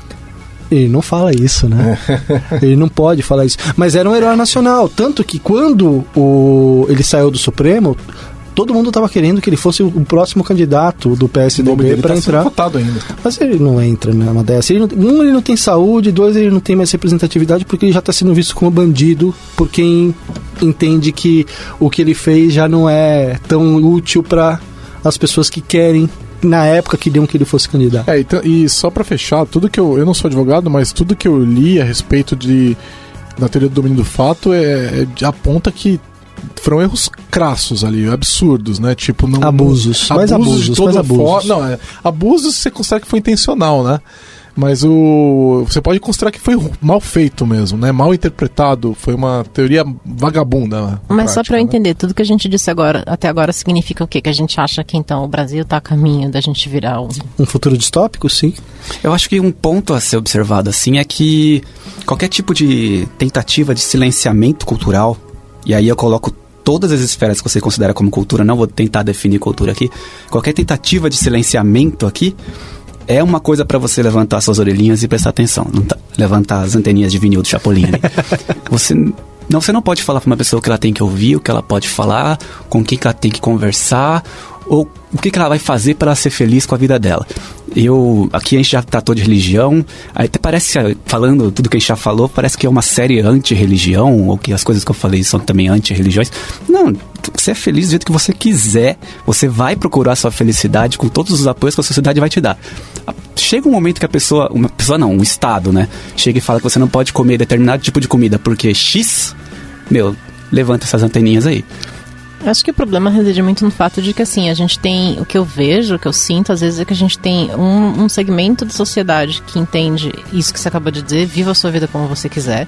E eu, definitivamente, sou desse segmento. Yes. Só que eu, eu não entendo, e eu tô dizendo isso genuinamente do fundo do meu coração. O que eu quero dizer é que, assim, vê só, eu entendo que você, por exemplo, você figura pessoa genérica que a gente tá falando, seja contra o aborto. E eu super entendo que você não queira fazer o aborto, ou que você não queira, é, em caso de uma doença terminal, é, ser eutanasiado. O dia que eu engravidar, Ou que eu vou você- decidir isso. É, não queira ligar suas trompas ou o que seja, entendeu? Eu entendo que você não queira fazer uma série de. Pintar seu cabelo de rosa, né? Eu tenho cabelo rosa, então assim, tipo, eu entendo que você não queira fazer tudo isso. Agora, por que, oh raios, e é isso que não entra na minha cabeça, as pessoas fazem tanta questão que os outros levem a mesma vida que elas? Não, isso então, calma, é. essa eu posso responder. Especifica- é. Essa eu, po- eu po- eu não posso falar de todas as outras, mas especificamente no caso do aborto, é porque a pessoa religiosa entende o aborto como assassinato. Então. De é, algum, de algum fato, de é, algum jeito. Lá é, vamos de nós falar de religião é. de então, novo. É, então, é, mas é, é só pra você. É, é Isso possível não é você problema compre- meu com Deus? Então, não. Não porque você é contra o assassinato, não é? Você não acha que as pessoas devem ter o direito de me matar, por exemplo.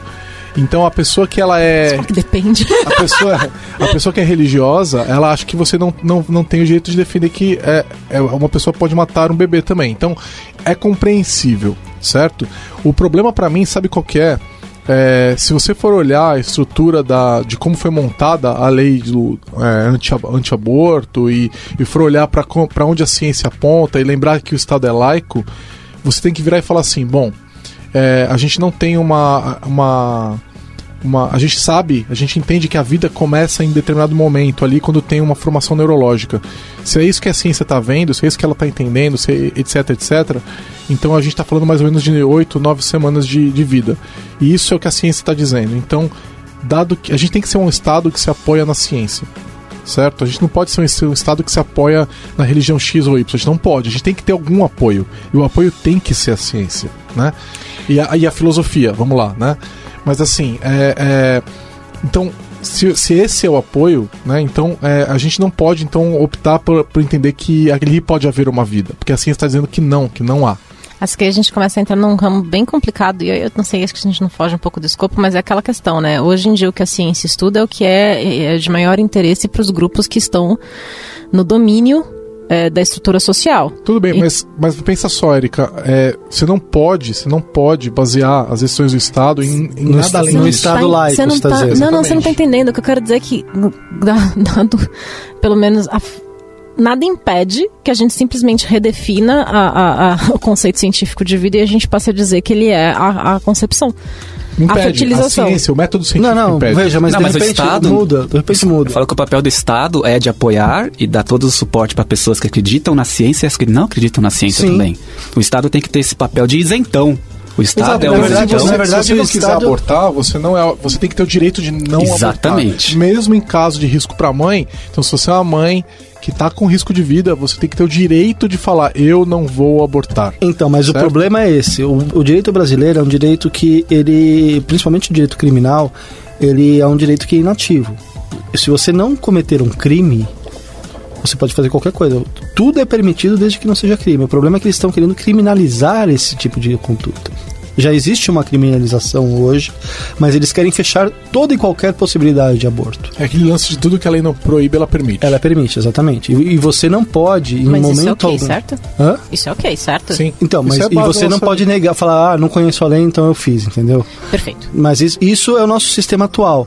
Mas existe um grande movimento jurídico que eles querem modificar a. Eu sei, vou ser criticado pra caramba. Que eles querem modificar o- a forma. Em vez de a gente entrar no direito germânico, como é o nosso, que é baseado na- mais na legislação, eles querem muito entrar na questão da, do common law, Common law, que é a sim. questão de jurisprudência, de decisões, de, de mais costumes do que lei. A lei é só subsidiária, tá?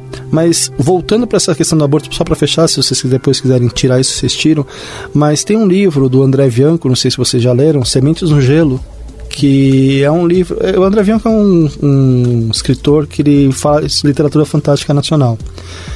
E esse acho que foi o primeiro livro que ele fez Ah, ele é o cara dos... Dos, dos vampiros, do sete, Isso. sétimo, isso. E ele escreveu um, um livro, um- foi o primeiro livro que ele escreveu, que era sobre exatamente as sementes no gelo, que eram o quê? Os óvulos congelados. Então, esses óvulos congelados, eles emitiam é, ondas psionicas, e aí atraíam anjos, demônios. É um livro Black Mirror. bem, é bem, meu, é muito bacana. Não, eu acho que ele é mais, ele é mais a pegada da fantasia. O Black Mirror fala, É, fala de como tecnologia, a tecnologia exatamente. impacta a sociedade. Então, esse é É, outro então- episódio desse, desse podcast. Isso é legal. Include-me em Você sabe que a gente faz lição de casa. Nossa, eu terminei esse domingo, Black Mirror. Maravilhoso. Bom, mas e aí, então o que acontece? Então, lá eles falam que exatamente o óvulo fecundado já tem vida. Ele defende essa ideia no livro dele. É um livro fantasioso. Então, não adianta a gente chegar e falar assim: "Ah, mas é a concepção é Depende, cada um tem uma crença. Eu entendo que a ciência tem a, a sua definição, mas quem disse, que como a Erika colocou, que isso não muda? Porque Não, a, ciência, a ciência muda. Sim, e quando sim. ela mudar, as leis mudam com ela. Então, mas no- nós não vivemos num estado que a, a ciência é a base da lei. Senão, é, a questão de você é, fumar seria hoje seria, seria proibido fumar. Então, mas aí, aí a um emissão, problema, a, né? a emissão de, de gás de, de veículo de, de gases fósseis seria proibida Sim, sim, porque sim, você está morrendo, você está se Então, matando. Exatamente, o consumo de sal. Né, que fosse. Mas uh, o ponto não é esse, né? É, não é esse, claro. Não, então, Por isso que eu ponto- falei, a gente pode cancelar isso Não, depois. eu, não, eu, eu- acho que, acho que, assim, ainda insisto que a ciência tem que ser a base da discussão. Não quer dizer que a ciência tem que ser finalizadora, certo? O que não pode ser, então vamos sair do que. Legal, a ciência pode ser a base da discussão. O que eu acho que não pode ser a base da discussão é a discussão religiosa. Entendeu? Então você fala Num assim. Estado não, laico. Exatamente, no Estado brasileiro que é laico. Então, não, porque aí a gente vai perguntar qual delas que a gente vai usar, certo? Exatamente, esse é o problema. Então, dado que a gente não pode usar a crença cristã, ou a crença muçulmana, ou a crença cientológica para definir leis, então, com, qual é o amparo para tomar uma decisão de proibir o aborto? E aí, voltando para o Handmaid's Tale, qual é o amparo para falar que a, a mulher ela tem que ser obrigada a é, parir por outra família? Qual é a lei que ampara, entendeu? Então, esse é o ponto como um todo. Então, Mas isso tá no voltando da questão de identificar, de identificar o início do problema. Quando a gente tem pessoas defendendo leis e ações e etc, etc, que são baseadas em crenças pessoais delas e querem impor isso ao outro, a gente está vendo o fundamentalista. E é, eu, tenho, eu tenho um nome que eu, que eu dou para isso. Você tem direito à sua moral, desde que ela não incomode mais ninguém, certo? Quando você impõe a sua moral ao outro, isso é moralismo. Então o moralismo, ele é a base do fundamentalismo. Ele é a base, o moralismo é a base do Handmaid's Tale. Peraí que ele quer falar antes, Tá. mas eu preciso falar uma coisa. Pode falar. Não, é que assim, desde que não incomode o outro. Cara, tem gente incomodada com muita coisa nessa vida. Você não pode usar essa definição, porque as pessoas se incomodam com tudo. Existe aquele meme atualmente, eu não sei se é meme, meme, como que fala, que na internet que é o copo cheio, copo vazio e esse copo está me incomodando. Esse copo está me incomodando. Não, mas Tá. olha só, mesmo nesse caso, onde é, você está incomodado, existem limites de incômodo, né? Então, por exemplo, o, o barulho. O barulho tem um limite. Então, a, a liberdade, né, ela não é ilimitada em nenhum lugar. Certo? Nem na legislação a liberdade é ilimitada. Então, a gente está falando, você pode incomodar o outro até um certo limite. A gente discute isso, está na nossa lei, certo? Então, no caso do Handmaid's Tale, tem a questão que a Serena Joy ela escreve a nova lei. E quando ela escreve a nova lei, ela fala exatamente isso. Ela fala, ela escreve, a, base da lei dela é fertilidade como recurso nacional, ou seja, é isso que nós vamos produzir, tá? Fertilidade, tá? E reprodução com imperativo moral. Você tem que se reproduzir por uma obrigação moral baseado na teologia deles. Mas isso não era a pauta do próximo livro dela? Esse não era a Não legislação? era, mas ela, ela colocou isso como uma das coisas que ela escreveu na lei. Lá no cinema, certo? Que ela Lá tá no cinema, que, ela ela tá mencionando, exatamente. Porque a base, eh, eles não tinham a base quando eles, eles decidiram que eles iam fazer a revolução. Mas ele é um bando de maluco querendo fazer a revolução. É que se você for pensar, se as pessoas param de se reproduzir, você se passa... É que, vê só, eu ainda tenho um sério problema com essa premissa, que se você falasse pra mim que as pessoas pararam de se reproduzir e o mundo vai ter menos gente, eu... eu... Eu, eu ia demorar pra começar a ficar incomodada com essa ideia. Então, porque você já, porque você já tem uma vida construída e tá falando assim, meu, tem muita gente no mundo, o mundo eh, tem a superpopulação, superutilização dos recursos, a escassez, etc. Mas você tem que pensar que hoje em dia é um problema nacional, aliás, mundial, que as, eh, muitas potências do mundo estão declarando que tem estudos, eu não vou lembrar de quem fez. O Japão e tá onde- impactado por isso, a Europa tá impactada por Exatamente, isso. que eles estão tendo uma queda abrupta nos nascimentos. E, e outra coisa, tanto que nos, os- todas as pessoas que têm capacidades é, reconhecidas estão ganhando bolsas para estudar nos Estados Unidos, ou seja, vão, vão viver a sua adolescência, vão ter o quê? Filhos nos Estados Unidos.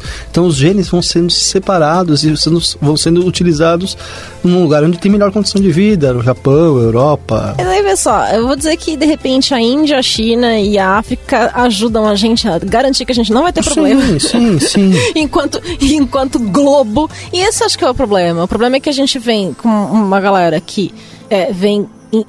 É que infelizmente a gente tem uma disparidade global de condições de vida e de distribuição de renda em nível mundial que é.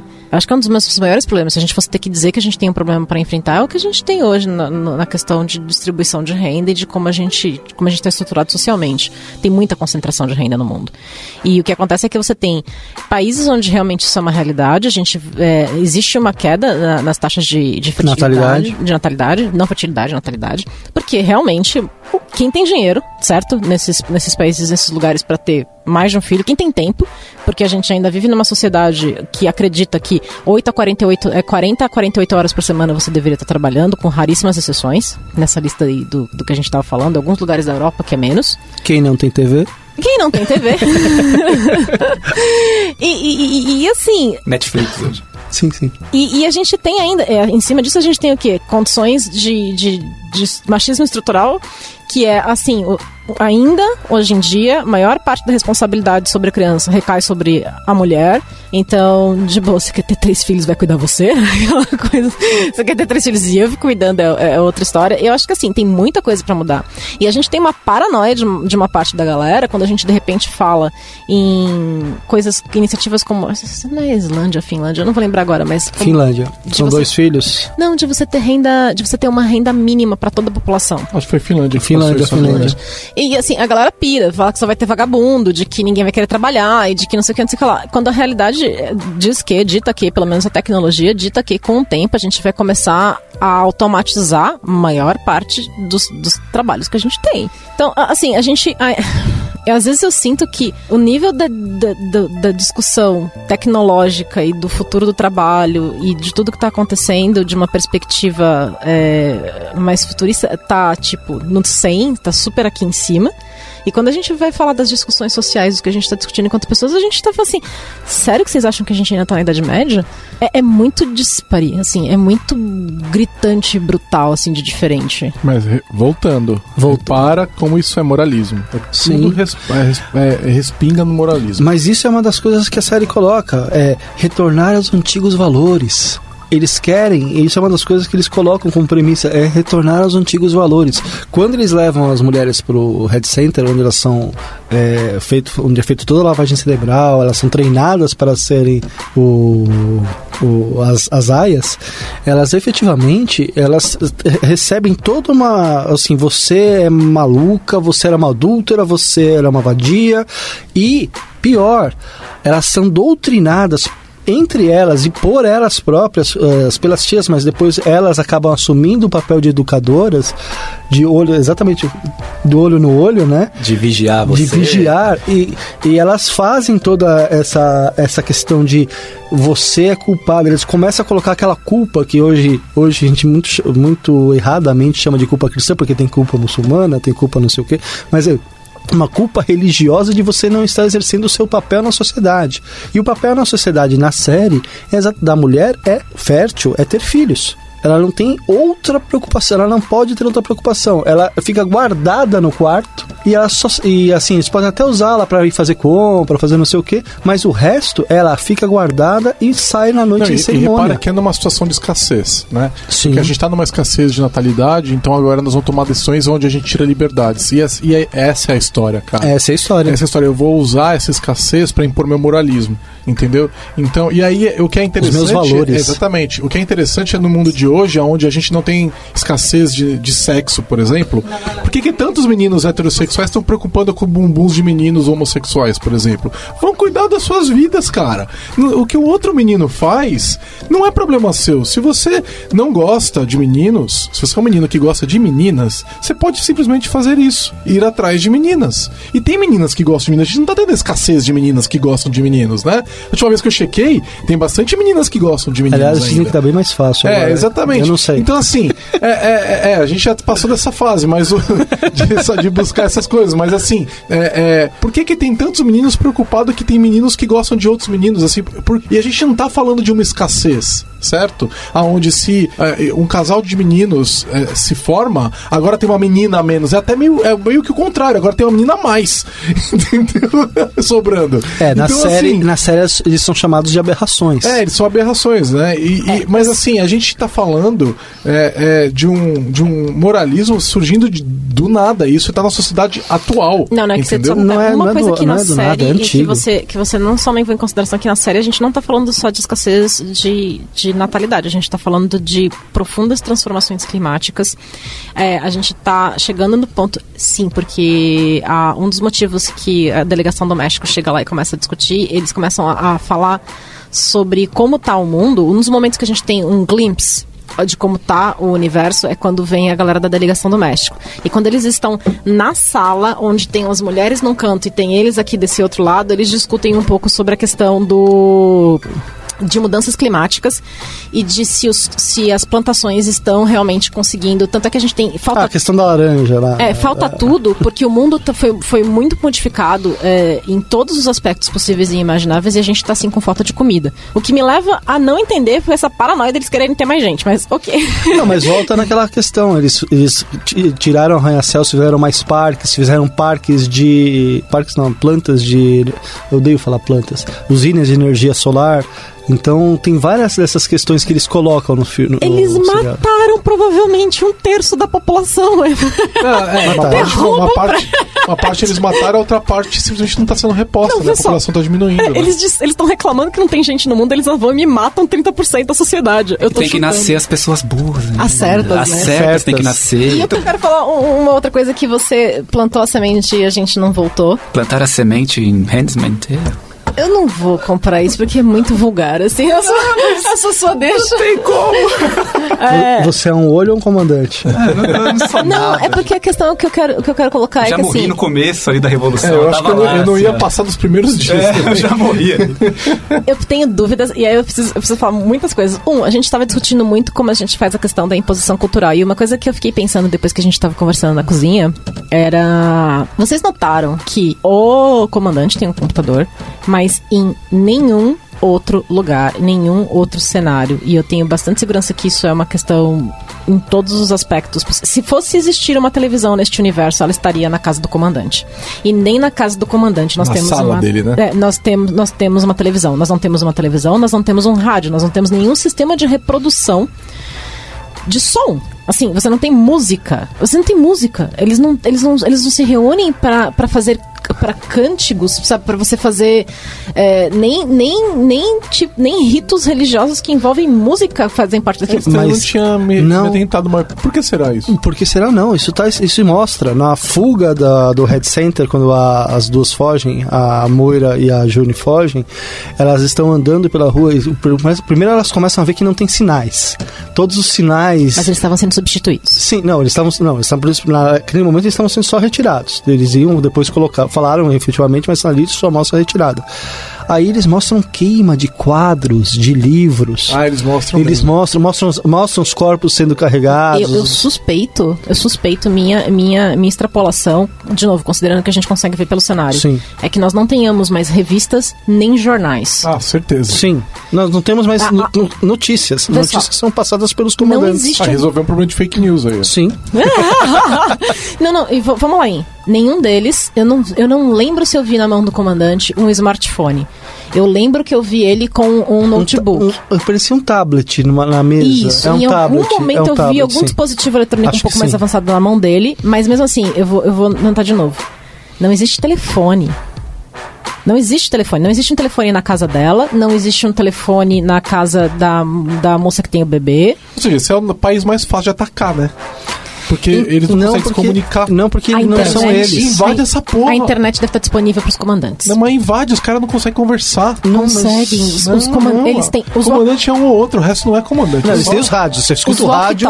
Você escuta o rádio o, o, o seriado inteiro. Se bem que metade da população deve ser militar nessa altura, né? Então tudo bem, né? Esses daí devem ter o. Não, não. Todos os comandantes, é certeza que têm acesso à internet. Eu tenho certeza, porque eles. Aí foi o que eu fiquei pensando. Por exemplo, como é que você se mantém competitivo? Vê só, gente, tem gente operando a bolsa de valores. Sim. Porque eles, inclusive, falam que a nossa moeda vai virar. Vai desvalorizar. Vai virar puft em seis meses se a gente não conseguir fazer esse acordo com o México. Então, assim, é, em termos de, de como você faz a imposição cultural, como você difunde valores, etc e tal, dado que nós conseguimos observar, a única coisa que eu acho que eu lembro de cabeça é que tem um sistema, não acho que tem sequer dentro do supermercado o sistema de aviso do supermercado. Não, Não tem. não.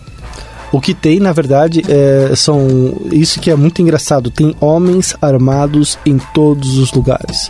Você vê nos supermercados, você vê na feira livre, você vê quando a- a- eles vão levar a menina para passear, a- o bebezinho para passear, que a outra vizinha vem ver. lá para falar, "Ei, os- os- sai, o cara chega e fala, literalmente, sai fora, né? Não é?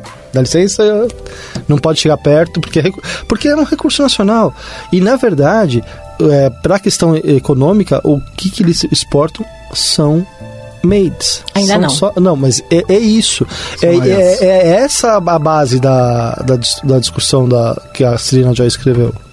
Mas aí, aí vem outra pergunta, porque, por exemplo, se você começar a extrapolar um pouco o universo, né? Porque o que eu quero dizer é que, assim, tudo bem, essa galera precisa se falar de alguma forma, porque você precisa realmente transmitir informação pra, É rádio. pra população. Não tem rádio, A cara. gente não pode fazer Rádio- um paralelo com a Coreia do Norte aqui, Ah, total, né? né? Total. Como, como é que eles É, fazem controle lá? de comunicação. né? Total. Televisão. Eles têm televisão, eles, Eles têm têm um televisão? canal. Ah, que maravilha. Canal estatal. Eles têm tipo um ou dois canais e eles não, não entendem. Parece que eu te- li matérias.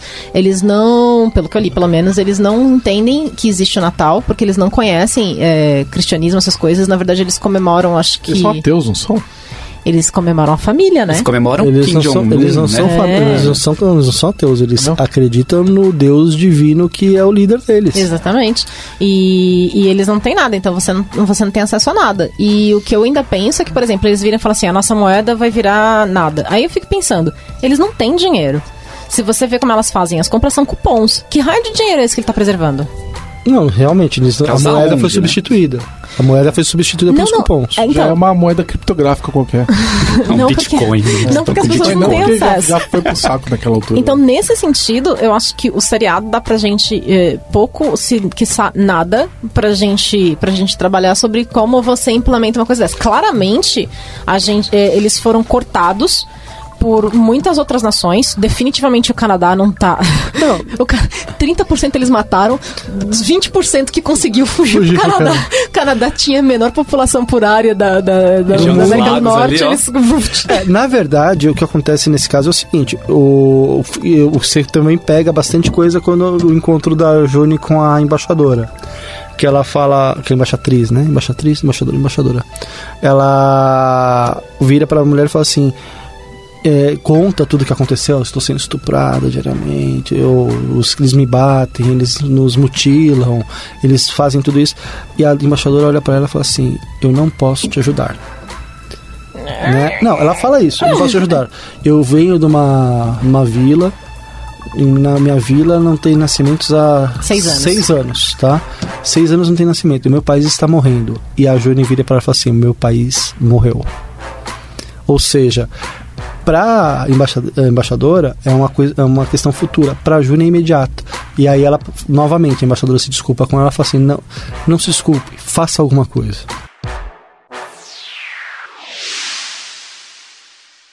Escreva pra gente podcast@lambda3.com.br. You girls will serve the leaders and their barren wives. You will bear children for them. Agora, só pra gente fechar então. O que, que vocês esperam pra segunda temporada? Porque como é que termina a primeira mesmo? Diz pra gente fechar o podcast? É, isso aí, vamos fechar. Ela é, entrando no camburão. Ela entra. Ah, eles pegam levada. ela. O que, que ela aprontou mesmo? Ah, ela- elas não. O que, que ela aprontou? Eu não lembro o que, ela aprontou. Ela respirou mais forte, né? Porque Não, basicamente. elas não, elas não bateram. Não, na verdade, na verdade teve várias, várias questõezinhas. Mas, não- né? mas assim, o O motivo final- que ela tá assim foi lá. A Janine, que era a menina A que teve lá. o olho, É. o olho removido porque pluck D, né? Se você se você ofende alguém, você remove o olho esquerdo. É, é, o direito, anyway. É, a Janine, que a, Ela ia ser apedrejada. não, tadinha. Ela realmente achou que ela ia ficar com o comandante Putnan. Putnan. E aí, quando ela percebeu que realmente ela não ia ficar com ele, ela foi lá, voltou, roubou a Charlotte, que é o nome que ela deu pra Angela, que é a criança. Só para dar o contexto, na, a, a Nadine, que é a, a Off Warren, que é a, a, a Aya que teve a filha, a Charlotte ou, ou Angela, ela teve a filha, amamentou a, na hora de sair da casa do comandante. Ela vinha sendo efetivamente doutrinada pelo comandante, falando assim: Nós vamos ficar juntos, eu vou encontrar você depois, vou levar a menina. E ela, como ela já era mentalmente bastante Instável. instável, ela efetivamente ela, é, comprou a ideia, tentou e foi embora. Aí ela teve o choque de realidade quando estava já numa outra, trabalhando em outra casa. Trabalhando é né? ótimo. Trabalhando, é. tá bom, trabalhando para o governo em outra Convivendo. casa, né? Já estava sendo estuprada. quando ela tava sendo escravizada em outra Em outra, residência. em outra residência, ela foge, volta para casa do comandante, rouba a criança e tenta se matar, matando a criança junto, se jogando numa ponte. Vem. Ela cai, né? Ela cai Não, na não, água, não, não, não, cai. não, não, ela ela não cai. entrega a criança pra Joan. Pra E Johnny. cai. E ela se joga. E ela tenta que se existe a diferença entre cair e se jogar. Mas E termina aí. Aliás, essa é uma, aliás, essa é uma coisa bastante legal do seriado. Ela chama a Juni e fala: Vem comigo, vamos acabar com o nosso sofrimento. Ela fala, não, vamos ser livres. É, vamos ser. É, mas dando a ideia de vamos acabar com o nosso Não, não, sofrimento. não, mas aqui falar vamos ser livres, Ah, vamos sim. acabar com o nosso sofrimento são duas coisas muito distintas. Sim, sim, mas. Agora, aí, depois ela, ela, eles cuidam dela, ela. Ela e aí é- eles levam ela pra ser apedrejada. não é Lógico que sim. Você precisa, né? Quem, quem dá o direito dela morrer assim por livre na espontânea verdade, vontade? na verdade, não é por isso. Ela, a acusação dela é porque ela colocou a vida de uma criança, de um neném em risco. Deixa eu te explicar uma coisa. Imagina o custo de trazer Sim, essa mulher de volta pra vida. Só pra dar sequência você apedrejar ela. Mas, mas, Mas é, é pra mas um exemplo, aí é o né? exemplo. Aí é o exemplo, exatamente. E zero eficiência nessa Zero vida. eficiência. Mas Na aí, pedrada, era- era na pedrada, não era Mas na pedrada? aí, aí volta a questão que a gente tinha conversado lá do, do, do condicionamento mental, do, da lavagem cerebral. Quem dá a punição, quem acusa a Handmaid são as próprias Handmaids, são as próprias aias. Então, mas não, né? É, Não, porque não, já então- vem do Game of Thrones. Quem passa a sentença tem que executar. Não, não, não. Na verdade, quem passou a sentença foi a tia. Não, não, foram, Foram os elas comandantes que, foram elas Não, que apontaram gente, o dedo e Quem vai que ela passar a sentença vai ser lá aquele tribunal que a gente Sim. viu, por exemplo, é, culpando a Off Glen original. Não, mas lembra Sim. que ele, ele é, elas, ela- elas são perguntadas, né? E elas apontam pra Janine. Sim, então elas mas isso, passando a sentença. mas isso é lá no isso não, isso é lá no primeiro Elas estão lá no episódio, Rec Center quando ainda. eles estão sendo estão sendo Treinadas. treinadas e Mas na hora de, de lavagem. já também não tem a pergunta? Não, Não. Mas exatamente, essa é a grande diferença. A questão de vamos fazer a doutrinação, vamos eh, ficar quietas enquanto arrancam o olho, era um, um ponto que elas ainda aguentavam. A hora que elas se veem na obrigação de apedrejar uma delas, que não batia bem das ideias, Não, né? mas rompe, o, rompe nelas. Tanto que a, a Off Glen 2, ela, foi, é nessa hora que ela se rebela. Ela, tendo uma vida de merda antes, falando que agora eu tô numa vida que as pessoas me respeitam, tô dentro de uma casa sendo cuidada, ela fala assim. Tia, tia Lídia, né? Eu não, não, não posso fazer isso, não posso ah, matar uma aia.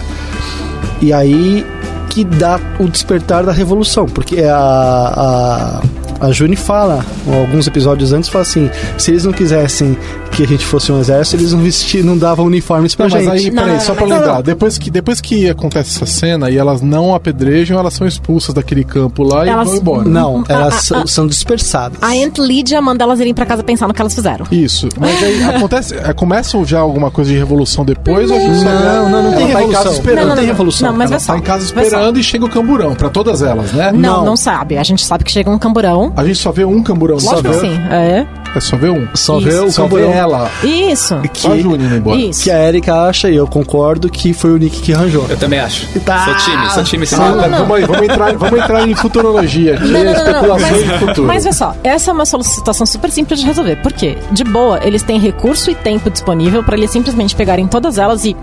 Então tá, gente, vocês acham que agora é assim? E arranca uma mãozinha de cada uma delas. Isso, é suave, que. é- é- assim, não Mas é é questão de dizer. Não é questão né? de dizer que eles estão. Ah, porque eles ligam pra isso. Não, tão na verdade, na desagradável. verdade, na verdade, eles ligam. É, porque eles vão- tanto eles que no jantar, tanto que no jantar a, Sarah, a Serena Joy fala assim, tira as, as danificadas pra gente mostrar pro público Mas aí estrangeiro. você fala que é uma parada que toda vez que você quer virar é, aia, você tem que perder uma mão. mas, mas é cruel. Você acha uma passagem na Bíblia que Sim, vai mas, justificar? mas é cruel, mas é cruel. Veja, você apresentando a íntegra, íntegra, você demonstra que foi realmente uma- um ato de vontade dela de se submeter aquilo Mas aí, tudo. vamos lá. É, ela, ela, ela- vocês acham que ela está sendo re- retirada pelo Nick? Sim. Sim. Mas aí o Nick vai se ferrar. Não, porque quem disse que vão conseguir rastrear pra ele? Porque ele tá supostamente retirando ela porque ela tá grávida do filho dele. Veja, é, Sim, mas aí vocês acham que, tipo, ele chamou os parça dele lá, os caras chegaram, levaram ela embora pra onde? Pro Canadá? Vê só, não sei. Vamos, não, vê só, é aí que Não, tá. vocês não sabem, então Não sei, têm não. Não, não, mas vamos, vamos, vamos, vamos repetir. True believers e pessoas que estavam em circunstâncias extraordinárias antes da, da questão e agora é, não necessariamente concordam ou aceitam o que está sendo feito, só simplesmente se veem numa posição mais confortável. Se você era só um brother que agora tinha que dirigir uns malucos pra cima e pra baixo, ok. Só que agora a mãe do seu filho é uma aia e o seu filho provavelmente vai ser criado por aquelas pessoas. Você quer que o seu filho cresça nessa sociedade? Não, é um, nem é um isso, outro ela- nível de ela- questionamento. A gente percebe que ela tá com medo de ser levada o tempo todo. Então. Não, no isso final tá- não. No final tá. No final, não, ela tá serena, ela, fala, ela, ela mesmo fala, ela, ela, ela fala assim, eu tô serena, o que acontecer? Não, tudo eu bem. Tô, eu tô então bem comigo. É, mas ela tá, ela, Ela tá, fala. ela tá Não, imaginando, ela tá imaginando que ela pode ser levada. Ela já Isso. sabe disso. E né? tanto que ela entra e fala assim, isso aqui é o, fina, é o final ou é uma nova luz? Isso, é então o escuridão, assim, né? É Ela, Night. ela tá esperando ser levada por causa do que elas fizeram Sim. lá na, no campo lá que não apedrejaram a amiga dela. Na verdade, é a salvação. Isso. É o Salvation. Então, Salvation. ela, ela tá com esse receio. E aí o que vocês estão dizendo é que o Nick percebendo que aquilo poderia acontecer, ela poderia até morrer, o filho dele morreria também, ou que Não, o Nick- ela não morreria, né? Não, não, Porque não, eles não. vão manter o neném. O no último Nick- caso, salva o neném. né? Não, não, o Nick não teve tempo de saber o que aconteceu. O Nick provavelmente providenciou a retirada dela antes de tudo isso acontecer. Se o Nick Ah. providenciou a retirada dela, ele providenciou antes. Por quê? Porque se. é- é- é- Ele vem num crescendo, não, exi- né? não existe, não, existe, não existe pulo nesse momento. É, é assim. É, ela pega, toca o sino, ela tem que ir, ela voltou pra casa, ela chega em casa, assim, eu duvido que sequer um carro lá chegaria tão rápido pra pegar ela, porque não deu tempo da Aunt Lydia voltar pros Red Quarters e, de boa, cara, eles vão ter que fazer alguma coisa, só que eles vão É, ter que fazer alguma coisa com 30 minas. Achei Eles ótimo. precisam conversar o que, que eles vão fazer. Achei a proposta excelente, mas tenho certeza que não vai ser isso, porque isso tá muito óbvio. É, eu acho que a gente tá confiando demais no Nick. A gente tá vendo um homem sendo o herói, Não, levando. verdade, é, eu mas, acho. mas na verdade Pô, é ele tá não queria- agora, agora eu já não quero Não mais esse quero negócio. também, pensei nisso aí. É, não sou time não Nick, quero não. mais, Retiro o que é. eu falei. Ah, gente, a única alternativa é ela receber alguma punição e voltar. E X punição qualquer uma. Não, pode estar tendo um resgate vindo do, do Canadá. Não. Não, o Canadá, o Canadá, aliás, do Canadá. aliás, o final do Canadá é muito legal, né? Que eu- a Moira escapa, o Luke recebe, a recebe lá, E ele fala, mas como que você sabe que eu estava aqui? Você estava na minha lista de família. Ah, não, o que eu tenho certeza. Porra. Não, mas eu vou dizer, a gente é bem bastante óbvio. Se a gente. Eu, eu, por exemplo, eu, eu, se eu for pra um. Se vamos supor, numa circunstância como essa, eu fui parar em outro país, a primeira coisa que eu ia fazer era tentar listar todo mundo que eu conheço que é médio próximo, que se a pessoa aparece nessa posição, eu não ia nem precisar ser super próximo. Médio próximo. Minha lista tem umas 60 pessoas. Ma- Mas você concorda que pra pessoa que tá sendo resgatada, se ela é médio, próximo, ela vai ficar surpresa e vai ter uma reação como a da Moira? É, sim. Sim, porque, Porque, meu, é, é assim, cara, tem alguém que se importa comigo. Eu, assim, eu não tô sozinha. É a mesma coisa que acontece com a Juni quando ela abre as cartas. Que ela lê todos os relatos das, das aias dizendo o que, que Foi, elas isso estão foi uma sofrendo. decepção, né, cara? Você esperava alguma coisa que fosse dar uma reviravolta ali, não deu em nada, né? Mas sabe o Como que eu não? acho? Eu achei ótimo que não deu em nada, porque a gente tem uma segunda temporada. Mas o que, que você acha que não deu em nada? Eu não entendi. A Rita ficou com as cartas. Tudo bem, mas isso Mas não causou achava- nenhuma revolução. Eu achava que a, Ri- que a Rita era uma true believer. Não, a Rita é uma Marta, mas ela tem a. é- é- O filho dela morreu em alguma guerra, mas eu não entendi em qual lado ele estava. exatamente, eu acho que esse é o ponto. Eu acho que ele tava na, no- na resistência. Mas ó, se vocês olharem essa, a, o último episódio, o estado social do último episódio é igualzinho do primeiro, Sim. certo? Não teve zero, não teve nada, Nada, de não teve, não teve mudança nenhuma. Elas são no mesmo lugar. Então, eu acho que isso foi interessante porque isso dá base pra uma boa segunda temporada. Ah, É diferente dessas séries onde acontecem coisas muito impactantes logo de cara e depois a série não sabe como fazer pra fazer a segunda temporada. Essa aqui não, ela, ela, ela basicamente deu reset. Eles apertaram o botão de reset, mataram todas as revoluções e falaram: nós vamos começar do mesmo lugar. Então a gente, inclusive, né, sei lá onde que a June vai parar. Ela pode nem aparecer e a gente seguir outra aia. É, na verdade, eu acho isso pouquíssimo provável. Não, é improvável. É, também porque ela acho. tem carisma, Ela, mas... não, ela é o protagonista da série. E ela é excelente, né? Excelente atriz. Então, é, eu acho que ela vai estar de volta. Mas chegou no tamanho reset que eles fizeram, onde ela vai embora.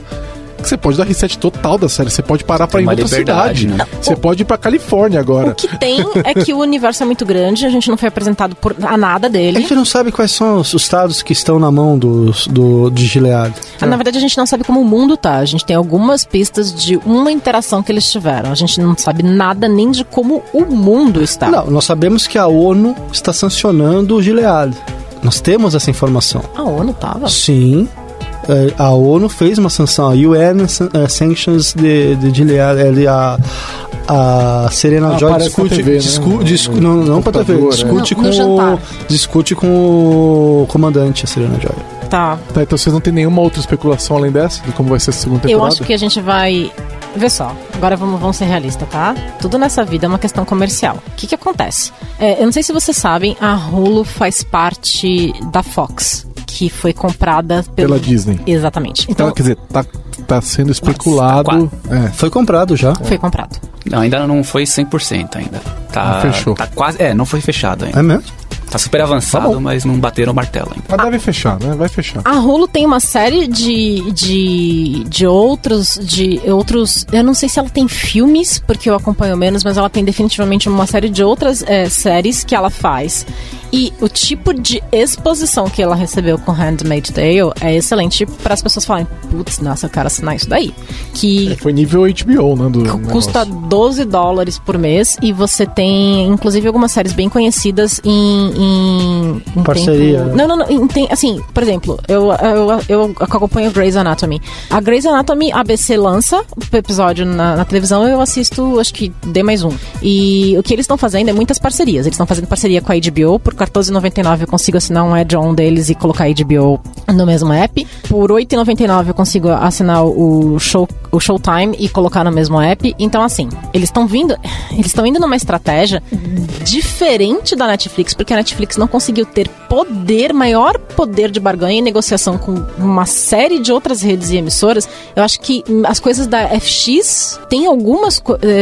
a- o spin-off do Walking Dead tá lá, mas assim, tem muita coisa dentro, dentro do. Mas do- aí, como isso impacta o Tale? eu acho que eles vão querer milk it. Eu acho que a gente vai. Vai eu, se estender pra caramba. eu acho que eles, vão, tentar. Bom, eles ganharam o Emmy de melhor roteirista, você falou, né? Eu, pelo episódio Offred. É, então. O primeiro. Então é. é, eles têm eles têm bons roteiristas pra- pra fazer isso andar de maneira interessante. Por exemplo, Existe material. House of Cards se, se andou muito bem, né? teve tem, temporadas melhores que outras, A última mas, a mais- a mais mas andou muito bem. Game of Thrones tem andado muito bem, então ele- eles têm Game- como, eu ah, eu gosto, eu tenho gostado. Nossa senhora, a gente precisa conversar seriamente sobre a Não, última mas temporada de voltando, Game of voltando à questão, à Ah, questão eu da. Netflix, a Netflix ela perdeu muito poder porque ela realmente entrou de sola no mercado. Ela redefiniu o mercado. Tá? Quando a Netflix entrou, ela, ti- ela comprou por a preço de banana para fazer streaming da, de- da- e fez uns contratinhos bem curtinhos. Então, quando os outros, o- as grandes, os, grandes, os grandes conglomerados se deram conta da grana que eles estavam perdendo, porque a- o repasse da Netflix é ridículo para eles, em princípio, e sabendo que eles podem ter esse mesmo al- alcance pelas coisas que já Com são eles deles, exato. Então, a, a Hulu ela tá, ela tá fazendo um caminho diferente, exatamente. Por quê? Porque era pequena. Ah, vamos comprar aqui. Eles estão fazendo, na verdade, um caminho muito semelhante. De né? ma- manter status quo, né? Manter o status quo na Exato. mão das, da- das operadoras de TV a cabo. Posso- eu posso falar? Só, só, falo, só deixa eu fazer um rant aqui, porque é uma coisa que me incomoda. É, hoje tá assim, eu, eu gosto de Netflix, eu assisto um monte de coisa, né? Quase todo dia eu vejo alguma coisinha que tem lá. E. Só que agora tá difícil, né? Porque tem coisa boa na Netflix, tem coisa boa na, na no Amazon Prime, né? Tem coisa boa lá no. Na Hulu, tem coisa boa no, no HBO, e aí se você vai Você não assinar tem um cada um desses agregador. caras, você vai gastar mais do que você gasta com a TV a cabo. E, é- e o plano não era esse. O plano é o contrário O disso. plano era o contrário. E eu ainda não posso me livrar da TV a cabo, porque eles, não- a lei não vale nesse país, né? Porque se valesse, se eu tirasse a TV a cabo. Pode sim. Não, se você tira, sobe o preço da internet. Posso falar, eu passo, pago hoje. Eu não sei se eu tô pagando caro ou não, porque eu não consigo me livrar da net. Na minha casa eu já tentei assinar outras coisas, não consigo. Eu não lembro quantos megas, mas eu pago 150 só de internet. Eu não tenho nem telefone fixo nem TV. Então, mas olha só também outra coisa. Saiu o HBO Go agora, né? O Now, o Go. Qual, que é o que é o independente? Go, é o o Go Go. é o independente, né? Aí eu falei, legal, vou assinar. É mais caro que assinar HBO. Então, mas veja só, Giovanni. é- é- E se eu assinar o HBO, eu, eu- tenho ele. Eu em 2011, 2012, 2011 a 2013, na verdade, eu tive uma Vivo Fibra em casa só internet e Netflix. Eu não tinha mais Eu não tenho TV. nada. Mas olha só, se você. Eu sei, tudo bem, eu entendo isso, mas, Mas eu não olha tinha- lá, se não tinha você televisão. colocar a TV a cabo, fica Não, não, eu- barato. mas eu não tinha. Não, não. Eu pagava com uma coisa entre 70 e 80 reais. Eu eu tô, tô fazendo propaganda gratuita pra fibra, mas era isso. Enfim, eu, eu acho que esse eco- ecossistema tá muito fragmentado Você não hoje. consegue fazer Não, isso não, é na os net. caras querem fazer isso desse jeito É pra que... que- você realmente não saia da, da TV não, a cabo. é que a gente finalmente atingiu o ponto. É que eu, eu, na verdade, vivo sem TV faz alguns, muitos anos. Assim, acho que faz, deve fazer quatro Não, anos. eu, eu, não- eu- eu tenho, mas eu também não vejo. Não, mas eu não tenho, eu não pago mais pra eles. Meu, eu dependo sempre 100% do meu, do meu esquema que me permite me teletransportar todas as noites pros Estados Unidos. É, e eu pago, eu pago todo mundo que eu assisto. Então, é, é no limite, mas tá todo mundo pago. Então, o que que acontece é que, assim, é, existiu o primeiro momento onde você disruptou o mercado e você modificou o paradigma do que é assistir e as pessoas começam a querer é, ter disponível conteúdo a qualquer momento, você monta a sua grade, você assiste o que você tiver afim e você tem essa mudança da forma como as pessoas se relacionam com a televisão. Ah, mas a minha avó, a minha mãe, beleza, fala com uma criança hoje em dia e pergunta pra ela se ela entende o que significa uma grade de televisão. Ela não entende. Não, eu, eu vi um- uma história muito legal, né? O cara foi na, na, na casa de um amigo, levou as crianças e não tinha Netflix. E aí é, só tinha TV a cabo. Daí ele explicou pro filho que ele ia ver o canal de, de criança lá e tal. E ele falou: Não, mas eu quero ver outra coisa agora. E ficou mexendo no controle: Não, não dá pra ver outra coisa agora. Mas como assim não dá pra ver? Não, não, aqui, aqui vai passar desenhos surpresa.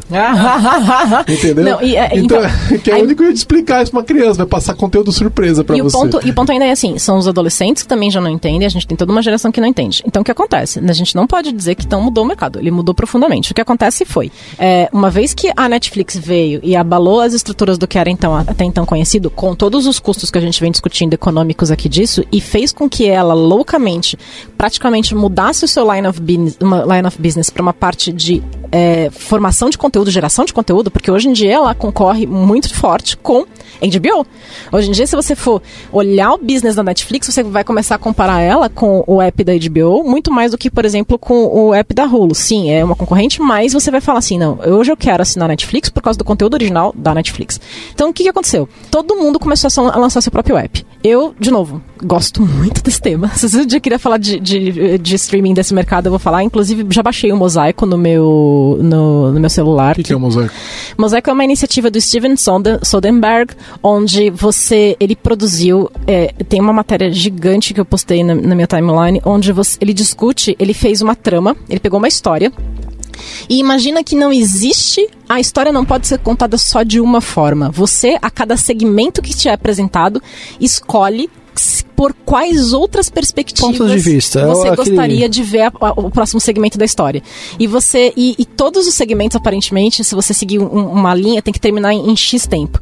E e é, a, construção do app parece que foi animal, porque ele teve que gravar diversas perspectivas, mesmo cenas de diversos pontos e, e, e, a narrativa. Escondendo as câmeras, etc. Animal, assim. E ele fez essa iniciativa com a HBO, tá no ar desde novembro de 2017, 200 downloads só, por quê? Porque eles estão testando novas formas de você consumir e interagir com o conteúdo. Porque agora eu não te entrego mais só você escolher o seu show, eu te entrego como você a quer ponte, a, que a história seja contada. Ponto de view. Tem extras, tem um, eu não consegui ainda começar a assistir. Infelizmente, tenho certeza que não vai ter legenda em outras línguas, talvez que não seja o inglês e o espanhol. Mas, por exemplo, é um, é um proof of concept da, da dessa ideia, dessa evolução desse mercado. E, e aí, o que, que acontece? Conforme eles foram lançando todos esses novos appzinhos e te, te permitindo fazer isso, sim, existe um processo onde o consumidor se fode nesse processo. Porque 10 dólares para um, 5 dólares para o outro, 15 dólares para o outro e assim vai, é, no limite realmente fica mais caro. Mas o que,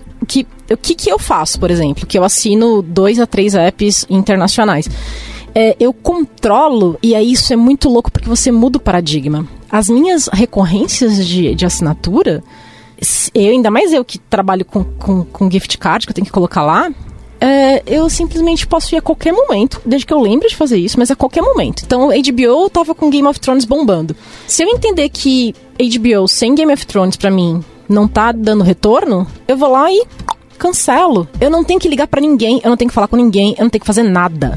Então, tanto é que, por exemplo, eu decidi assinar o show o Showtime agora, porque em, em fevereiro vai vir. Ai, gente, eu esqueci. A Carrie, cabelo loiro, o seriado de espionagem, eu esqueci o nome agora.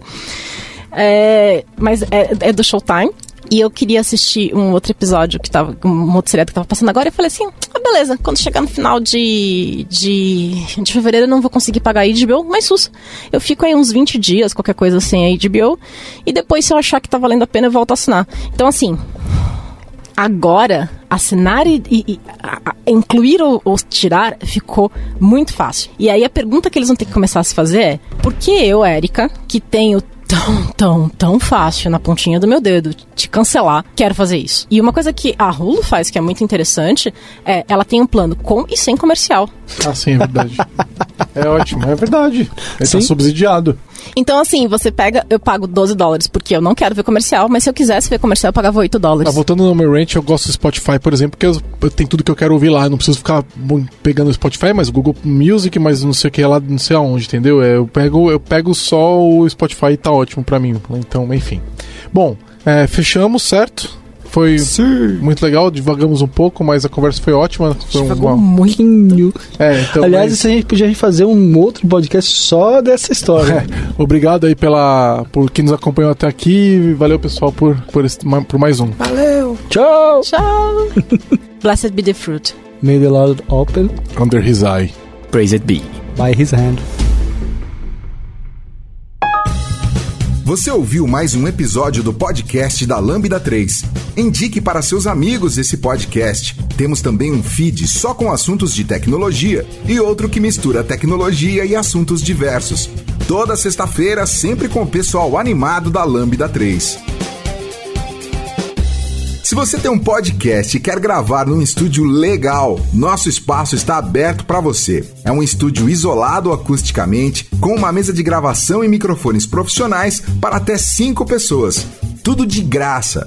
A ideia é estimular o podcast no Brasil. Pode ser sobre qualquer assunto Fale com a gente pelo e-mail podcast@lambda3.com.br.